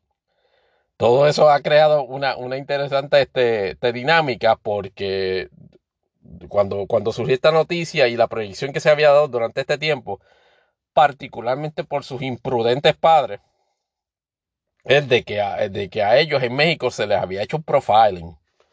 No sé si por la calidad de extranjero, no sé si por el color de piel. Este, inclusive este, tuvieron este, este, todos los elementos mediáticos de siempre que les gusta coger pauta con este tipo de issues de interés humano. Hasta la Comay estaba eh, esencialmente metida en ese issue este de, de, de interés humano. Resulta que ante esa revelación este, de, que, de que efectivamente se iban a declarar culpables para pagar una multa y ser liberados, pues los papás volvieron a cometer otra imprudencia que fue tratar de, de lanzar, como, como digo yo, un preemptive strike, atajando cualquier insinuación de que efectivamente ellos habían sido culpables de los, de los hechos que se le imputaban. Y entonces se ponen a atacar a los Full People a la Comay. ¿Qué? sobre eso. Ahora se han ganado un enemigo mortal en, la Comay, donde esencialmente está ella todos los días enfatizando en que no le, en que nunca han explicado este, sobre, eh, más bien este, que, que, que, ellos no pueden alegar inocencia, que, que, que eso, que, eso, que, los papas fueron los culpables. Este issue, e, e, este issue denota dos cosas. Número uno, la imprudencia clásica de, de, del boricua, de cuando va a sitios no tener consideración sobre cómo son con las reglas en la localidad. Este, y, lo otro, que llama bien una dinámica este, a, nivel local, de creer, creer el primer mensaje que se da con, con, el propósito, con el propósito, o más bien con la intención, en tanto y en cuanto ayude a la pauta. Es decir, los papás vienen y dicen, no, que mis niños están allá en México presos. Sí, pero ¿qué, fue exactamente lo que pasó? No, bueno, es que yo lo acuso de decir, pero exactamente qué fue lo que pasó. No, mira, que es que lo que pasa es que saca... Pues sí, pero ¿qué fue lo que pasó? ¿Saben con lo que estoy este, tratando de establecer en cuenta el reenactment? Que al día de hoy ellos nunca han hecho un full disclosure de exactamente qué fue lo que pasó allí. Yo espero de que efectivamente ahora que se resolvió esa situación, primer cosa que hagan cuando lleguen de vuelo a Puerto Rico, luego de que han capturado la imaginación, la atención y la preocupación este, generalizada de la población de Puerto Rico, le explican al país exactamente qué fue lo que pasó. Ah, Tony, este, tú, te estás metiendo manteca, esa gente va a coger la avión, van a pelar y se van a encejar en la casa, precisamente por la cuestión del COVID, y no te van a, y no van a contestarle ni a ti ni a nadie. Pregunta sobre eso. Pero eso también es un precio que se paga cuando tú te, eh, este, asumes exposición pública de un asunto privado. Claro que hay una preocupación y un interés de que la exposición pública te ayude a resolver el problema, de que traigan a tus niños a tu casa. Eso como padre es encomiable, que, que tú traigas, que tú hagas eso. Ahora, eso viene con, eso viene con unos elementos este, innegables, ineludibles. Y uno de ellos es, mira, tienes que explicar las conductas. Porque yo puedo asegurar que a lo mejor van a 20 sitios que son amigables a, su punto de vista y no tengan que explicarlo, pero a uno de ellos va a ir que le va a preguntar al periodista, mira exactamente qué fue lo que pasó allí. Esos muchachos invitaron, eh, dejaron que la chica entrara al cuarto. Esos, eh, esos muchachos interactuaron con esa chica. Eso no se sabe. Y hay diferentes, y hay todo un campo de probabilidades. Y estoy, consciente de que muchas personas en, países así eh, constituyen lo que yo llamo tourist trap andante, donde este, te, montan ese tipo de situaciones y, efectivamente te, te, hacen creer de que efectivamente es así. De que, de que, de, que, de que, les interesa y de que, y, pero la realidad es que tratan de precisamente este, de, de, provocarte situaciones en las cuales tú para salir de ellas tengas que pagarle. Esto no necesariamente es el caso, pero eso es una probabilidad. Eso es algo que merece discutirse. De ordinario no tenía que discutirse, pero como lo trajeron un elemento público, entiendo que se va a tener que discutir. La lección que se, que, se tiene aquí es antiponderable de qué es lo que uno aprende de, de este tipo de situaciones. Este es que efectivamente, usted cuando va a países extranjeros, usted lee el manual. Y cuando digo lee el manual es, le, documentese sobre cómo funcionan todos los, todos los sistemas. Particularmente en países extranjeros, porque si usted viene de Estados Unidos, eh, aplica igual, pero obviamente usted tiene ciertos, ciertos ya derechos inherentes, este, como ciudadano americano. Pero cuando va a país extranjero, usted está a merced de, de las disposiciones y leyes del país, particularmente en lo que respecta a ciudadanos, a, a personas de extranjeras. Tenga, tenga cuidado la, próxima vez, lea ah, y, y desarrolle en sus hijos el sentido común de que no todo es lo que parece. Que, hay que tener cuidado con ese tipo de cosas. Y finalmente, una nota con relación al caso de Julia Keregel, que ustedes habían visto este que se había declarado, se había declarado culpable. Fue sentenciada esencialmente a, tiempo cumplido, ¿no? Este, me parece que fueron este, parece que fueron dos años este de, probatoria, en un esquema donde esencialmente fraguado desde los tiempos en que estaba este de contratista en el Departamento de Educación para la administración de Alejandro García Padilla y obviamente haciendo su, su descarga, por decirlo así, su activación del esquema siendo secretario del Departamento de Educación, me parece que este, este es un caso de posturas del pasado que espero que Fiscalía Federal deje de estar inculcando porque en el, en, a la pregunta de si se hizo justicia en este caso, me parece que no. Julia Keller debió haber ido a la cárcel por haberse aprovechado de su posición en un departamento que de por sí ya estaba comprometido tanto por su, por su cultura putrefacta de, de, de, politiquería y de paquinerismo político en ese, en ese departamento, así también como las limitaciones a pesar de su gran presupuesto que tiene la, la situación de ella haber aprovechado este, este, eh, en su cargo para beneficio personal debió haber acarreado cárcel. Su convicción o la información que se haya surgido de ellos aparentemente no va a permitir o no va a promover ningún tipo de convicción en el futuro. Así que en, ese sentido es un capítulo que mucha gente en el PNP está, está feliz de, que se haya cejado porque tenía, fíjate, curiosamente, como son las cosas de la vida, que él tenía el potencial de hacer lo que Santa María está haciendo, que es esencialmente poniendo el terror del fantasma de la Navidad pasada en el corazón de todos esos pasquineros PNP que hayan estado al frente de él y hayan tenido, se hayan puesto a hablar este sobre, sobre compra y venta de, beneficios este a cambio de, de, influencias políticas. Pero así, así que corre la justicia. Yo espero que eso no se vuelva a repetir en, ese esquema, eh, digo, en esa forma de actuar de, Fiscalía Federal y que, y que ahora como vamos el fiscal Muldrow y este, este se, efectivamente eh, hayan convicciones y convicciones severas, porque corrupción es un delito que merece cárcel y que tú tienes que traer esencialmente al Papa con la información que tú traigas para merecer de alguna manera la consideración de algún otro tipo de pena que no sea este encerramiento carcelario. Y ahora en la, sección de imponderables, escríbanme a, la dirección de, imponderables dash si creen que esta sección debe ser su podcast separado o continuar siendo este un este, un, un, apéndice de, de, del podcast principal. Pero anyway, lo que predominó esta semana y los Marvel y Sony le tienen que dar gracias a que Omicron explotó justo antes, este, justo después de su primera semana, fue que Spider-Man No Way Home se ha convertido en el, en el fenómeno de taquilla de 2020 y de 2021 a la vez. Bueno, hasta cierto punto lo, lo fue. ¿Se acuerdan este que en el episodio anterior les había dicho que, el hype por esta película era alto? Yo por lo menos tuve la, oportunidad de verla el, primer día, su estreno, eh, eh, su estreno.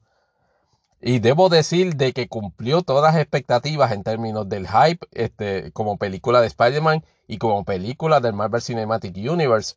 Esto le debe dar una lección tanto a Sony como a Marvel de que cuando hay propósito, intención de propósito, se puede trabajar en conjunto, aunque sean dos corporaciones megalómanas que están en disputa hasta cierto punto sobre el control de, un personaje tan icónico como es Spider-Man en su proyección cinematográfica.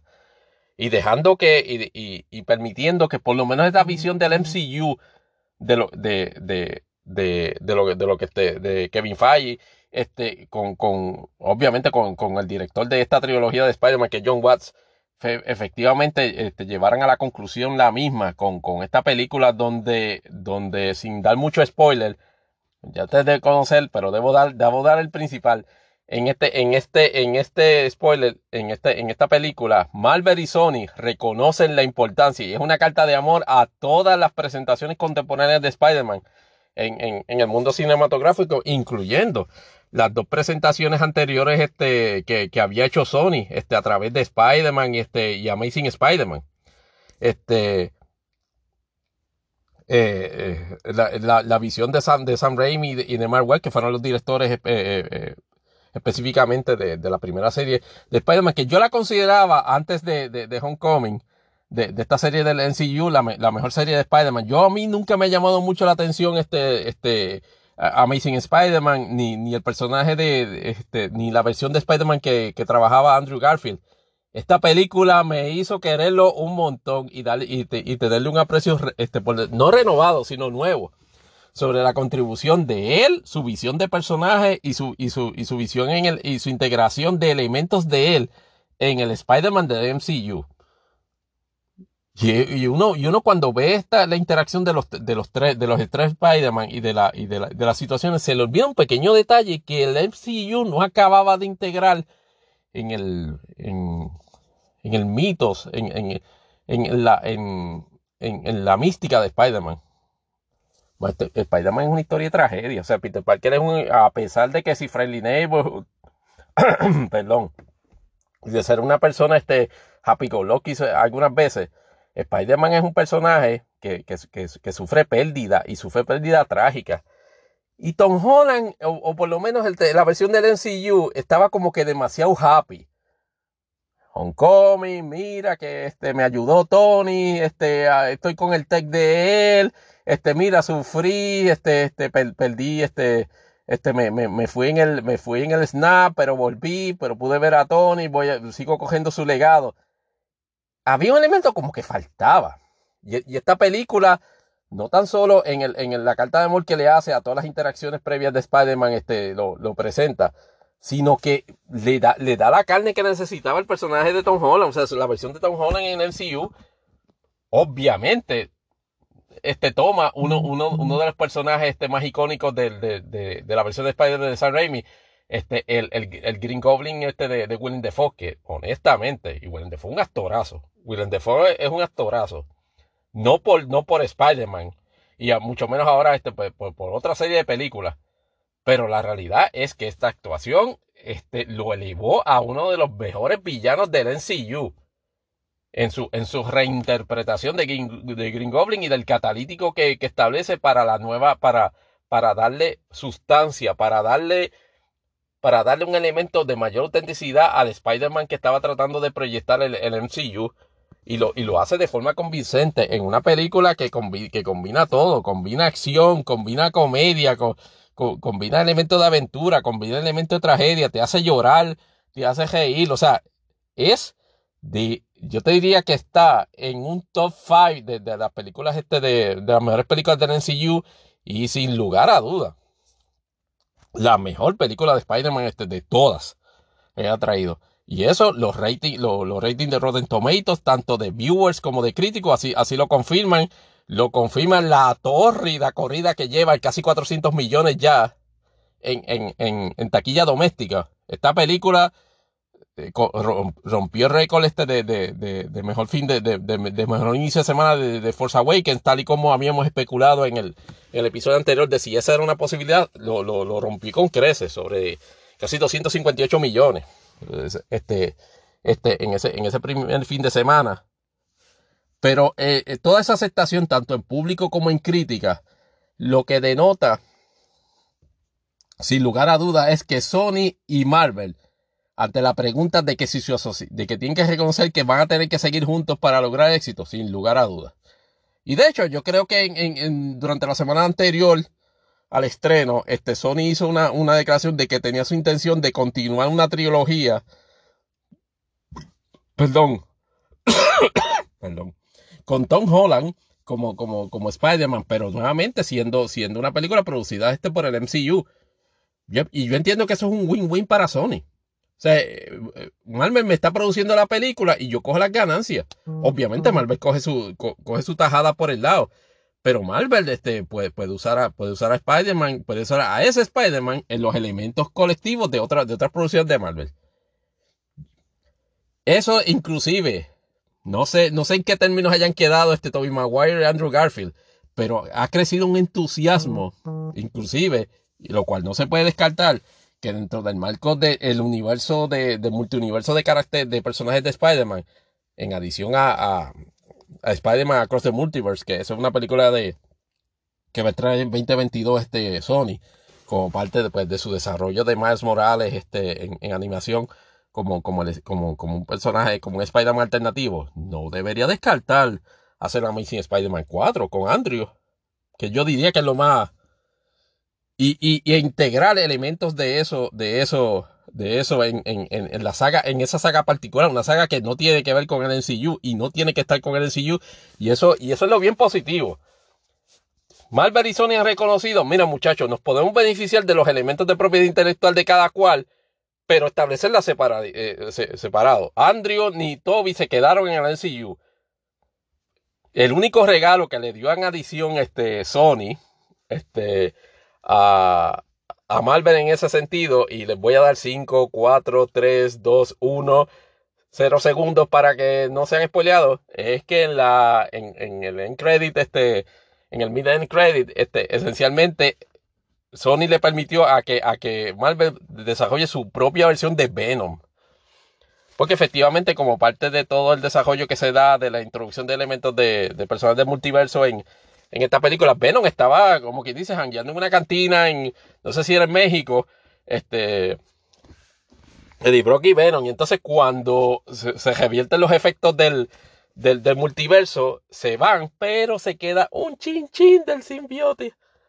Y entonces, si ese, ese chin chin, vamos a ver a quién, a, de quién se vuelve, a, quién, a qué host eh, descubre. Mucha gente especula que lo que se va a hacer es, va, eh, se va a convertir en ella en Venom, que es una de las reencarnaciones este de, de, de, de Venom que, se, que, que ha sido muy popular en Marvel. O quizás todo un Venom completamente nuevo. Este, veremos a ver, pero, pero, pero el palo, el palo que han dado Sony y Marvel en esta época, que de nuevo lo salvó el hecho de que la, la explosión de Omicron ha, ha, ha, resultado justo después del estreno. Veremos a ver si la, eso, eso afecta a las piernas de esta película en the long run, este, en, términos de, en términos de, de desempeño este taquillero. En, condi en, condiciones, en condiciones normales, yo predigo que esta película cómoda, cómoda, pasa el billón a nivel, a nivel mundial en términos de recaudación y pudiese estar acercándose este, peligrosamente a los 2 billones. Va a depender, número uno, este, cómo, cómo se desempeña en China. Me parece que no va a tener problemas para que sea estrenada en China. Este, y es, y, y una expectativa positiva. Oscar Boss, y por insólito que, sepa, que se oiga, sobre esta película es decente, particularmente la actuación de Defoe. Yo por lo menos, este, para mí está claramente nominado para, para mejor actor de reparto. Yo no creo, para mejor película sería como más bien una cuestión, una novedad, pero no creo que, que, que, que Far From Home esté ni, ni, ni cerquita este, de, de, ser considerada este, un contendor real a, mejor película. En cuanto al asunto de Motorsports, este, eh, actualizando la, la, la, situación en cuanto a Fórmula 1, eh, la, en el episodio anterior les había indicado este, que Mercedes este, Petronas tenía hasta un término de tiempo para solicitar una apelación al, al organismo apelativo del FIA con relación al descomunal papelón de manipulación que se dio en el Gran Premio de Abu Dhabi.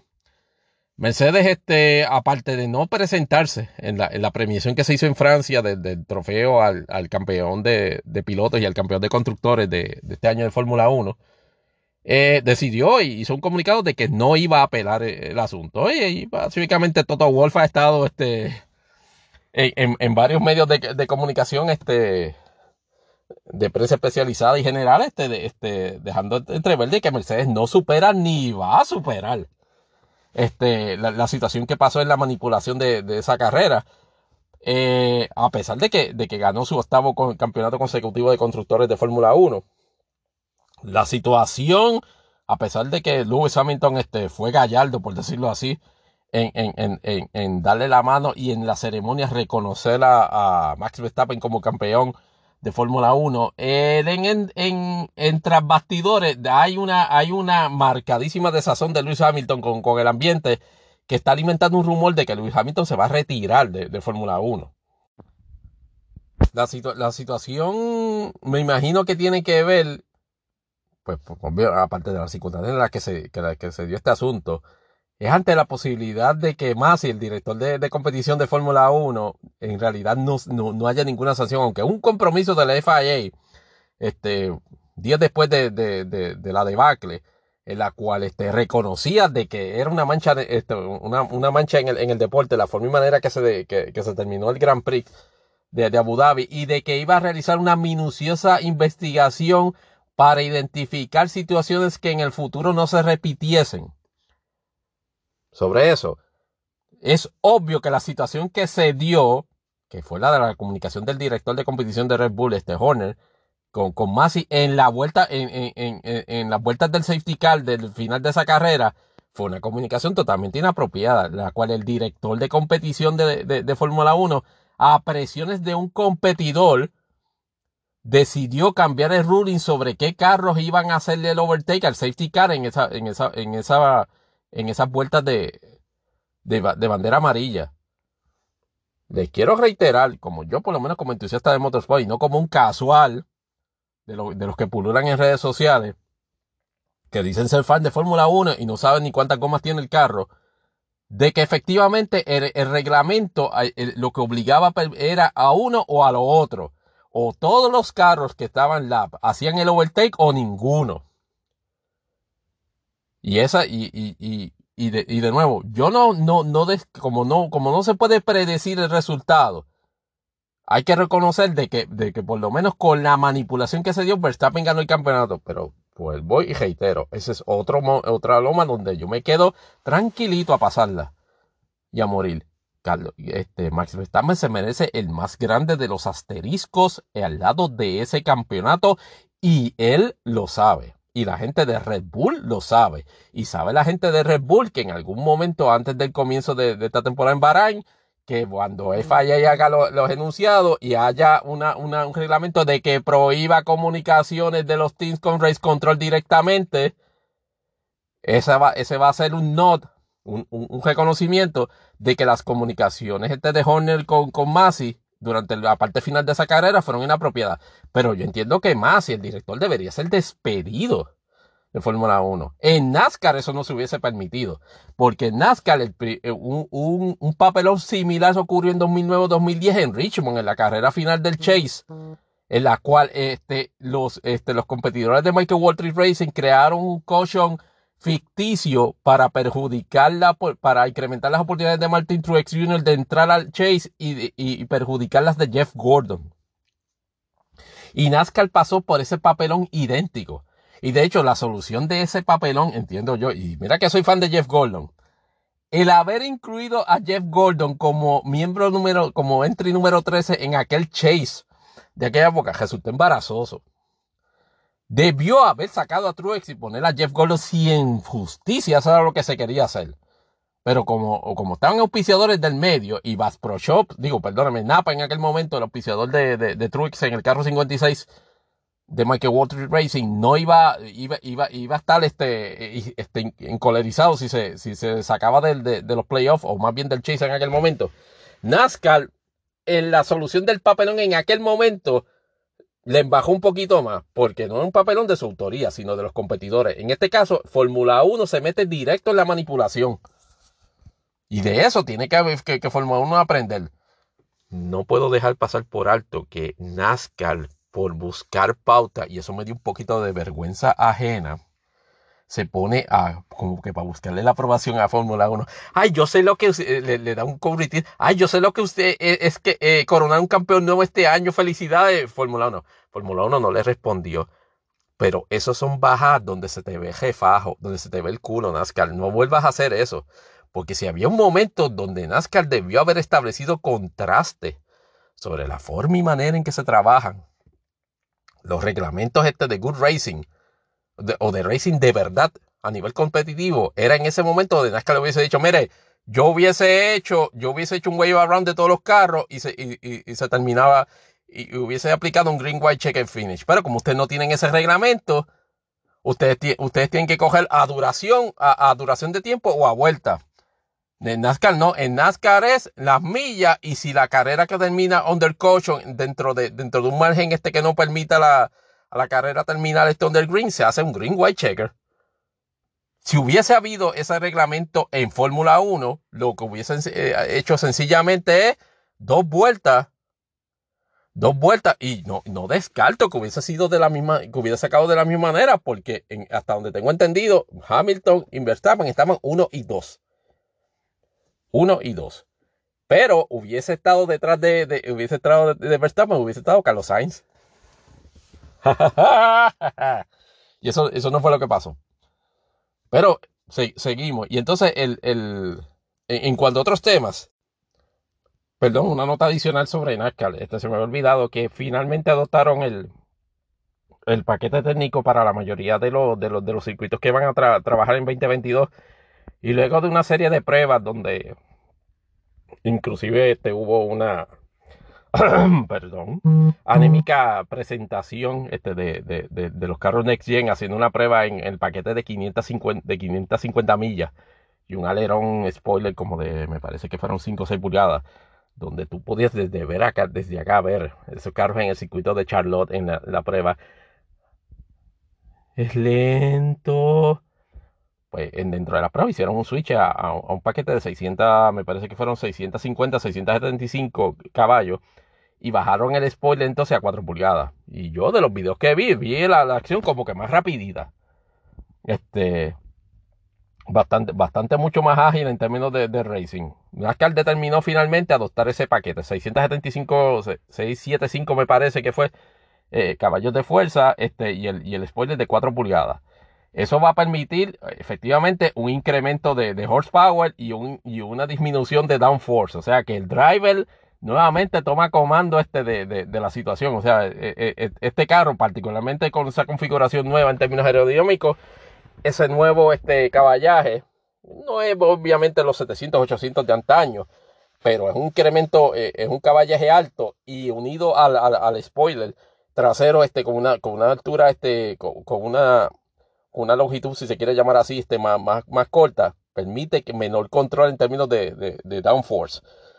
Driver tienen que venir este, espabilado, particularmente para el Daytona 500 de este año, que va a ser como quien dice la prueba, la prueba de fuego, porque van, vamos 42 carros en Pack Racing, como siempre, pero en esta configuración del nuevo Next Gen. Yo espero que esa carrera este, eh, salga, salga todo bien. La primera prueba de competición como tal la van a hacer pues, en un short track allá en, en, en, Los Ángeles, en el Clash. Este, que eso va a estar interesante también. Eh, me parece que va a quedar un poquito este, eh, por decirlo así, este, so, este, aguado si, si, si California se eh, vuelve a apretar las restricciones sobre, sobre presencia este del público en general en el estadio. Veremos a ver qué pasa de aquí a allá. Me parece que eso va a ser la primera segunda semana de febrero. Y para culminar en, en Imponderables, Imponderables en, la, en la sección de anime tuve por lo menos la, la oportunidad de ponerme al día este de, con los primeros episodios de Kimetsu no Yaiba Entertainment District Art este que había comenzado, me parece que a principios de, a principios de diciembre. Eh, y, debo, y, debo, decirles que Ufotable este, no ha perdido ni un solo bit en términos de calidad de, de, de animación este, y, de, y de continuación de esta saga este de, de, de, de, Kimetsu no Yaiba, habiendo pues tenido ese traspié en la representación episódica este, pues, de la película. La gente no quería ver la película en versión de episodio, pero ellos como que trataron de crear un bridge en lo que para no empujar tan temprano en el, en el, en el mes de diciembre o el mes de noviembre el nuevo arco, pues dijeron, mira, déjame, déjame, déjame hacerle este, la versión, la película en versión episódica. Para mí que eso fue un fallo. Pero va corriendo bastante bien, bastante interesante la, la situación. Estaban los personajes, este, Tanjiro, este, y compañía, este, en, en, en, en una misión bastante peculiar, en la cual usted tiene que dejar, este, no, no, no, no, no desconocer valores contemporáneos, sino re, reconocer que en el contexto histórico en el cual se está desarrollando la trama de Entertainment District Arc va a haber elementos que, que, que chocan un montón.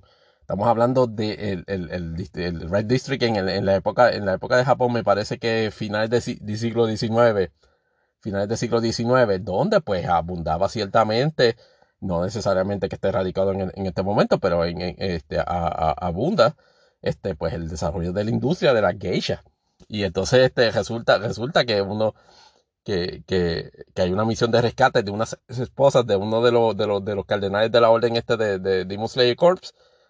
Este, y de lo que he visto hasta ahora, ha estado interesante. Es una serie que hasta ahora ha, ha proyectado ese asunto dentro del marco histórico en que ocurre eso de manera respetuosa. No se han zafado y, han, y, han, concentrado la trama en lo que es. Acuérdense que, que hay un personaje, un villano principal, este, que, este, que todavía este Tanjiro no acaba de, de, de, dar con él para vengar pues toda la situación que ocurrió por la muerte de su, de su familia y obviamente este, este, tratar de buscarle una, una, una, una cura a Nesco este, por, por de, de, su, de, su, de su condición demoníaca, en la cual, pues bendito, pues, tiene, pues siempre está, este, como quien dice, este, escondida en la, en la caja de bambú.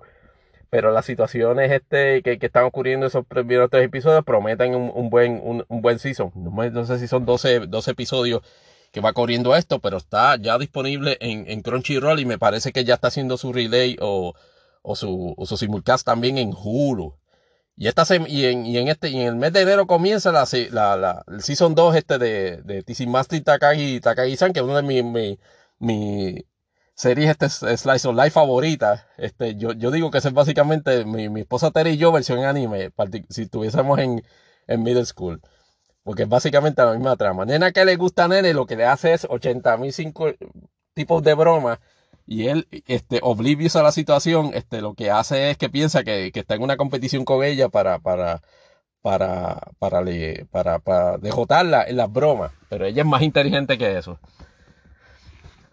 Y es más inteligente que él. Hasta en eso se parecen este, la, esa serie a, nosotros dos.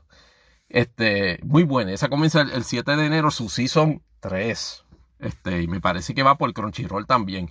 Y por supuesto, en la serie que tiene, que tiene este, temblando a todos esos fans de, de otras series, este, este, banales, como por ejemplo Bridgerton y, y, y, cosas así estúpidas. Este, Attack on Titan, este, The Final Season parte 2, comienza el 9 de enero. Este, volviendo a la modalidad de Attack on Titan Sundays, este, como les dije como tres o cuatro episodios atrás, este, este, no pude, no pude aguantar y ya me leí el manga. De lo que he visto en los previews, me parece que los muchachos de Mapa, de, de Mapa Studio, este, sí van a poder, este, hacerle justicia a la representación de, esa, del capítulo final, o más bien de la parte final del manga. Veremos, veremos a ver este cómo, cómo, cómo, cómo resulta, pero ya tiraron un segundo trailer este, este recientemente. No, no, no podemos, no, no podemos esperar, pero sabemos este que las expectativas de todo el mundo, particularmente los que no han visto el, el manga, son, son más, más grandes todavía. Así que un mes excelente para, para, anime este, este final de, diciembre y principios de enero. Con esto culminamos este episodio de Imponderables del podcast, que a pesar de que tengo alguna todavía bajamientos de la voz, aún este, estoy por lo menos todavía over 90%, este, y espero no haberla forzado demasiado en esta, en esta ocasión. Les agradezco nuevamente la oportunidad de escucharme en, este, en este podcast. Espero, espero tenerles este, un episodio de fin de año. No sé si a modo de resumen de todo lo que ha pasado en 2021, porque 2021 ha estado igual de loquito que 2020, pero por lo menos discutir todos los temas que están este, e, en boga, Estados Unidos, Puerto Rico y, el segmento de imponderables. Este, les agradezco nuevamente este, la, atención a través de escuchar este episodio, a través de su sistema de servicio de podcast favorito, llámese Anchor, llámese Spotify, llámese Apple Podcast, llámese TuneIn, llámese Google Podcast les pido de favor este que, que, que, cuando tengan la oportunidad compartanlo con sus amigos familiares este, y pónganlo debajo del arbolito como regalo de Navidad. Claro que sí, es un buen regalo. Ya, ya, right. Preguntas y comentarios a la dirección imponderables dash podcast yahoo.com. Eh, comunicaciones, este, también pueden seguir a la cuenta de Imponderables del Podcast en Twitter, impond, arroba imponde podcast, y a mi cuenta personal, este, Tony Barrios underscore 24. Les agradezco este, la atención. Les deseo este, que la, la bendición del nacimiento, de, de, la conmemoración del nacimiento del niño Jesús, toda esa alegría y todas esas cosas buenas le lleguen a todos y cada uno de ustedes y a sus familiares, este, y de que nos dé la esperanza de poder seguir este, pues, luchando este, este, para, para quien dice, para como quien dice, sobrevivir y sobre todo progresar en este próximo año, año nuevo, pero no sin antes tener la más feliz de las navidades. Se me cuidan y hasta la próxima.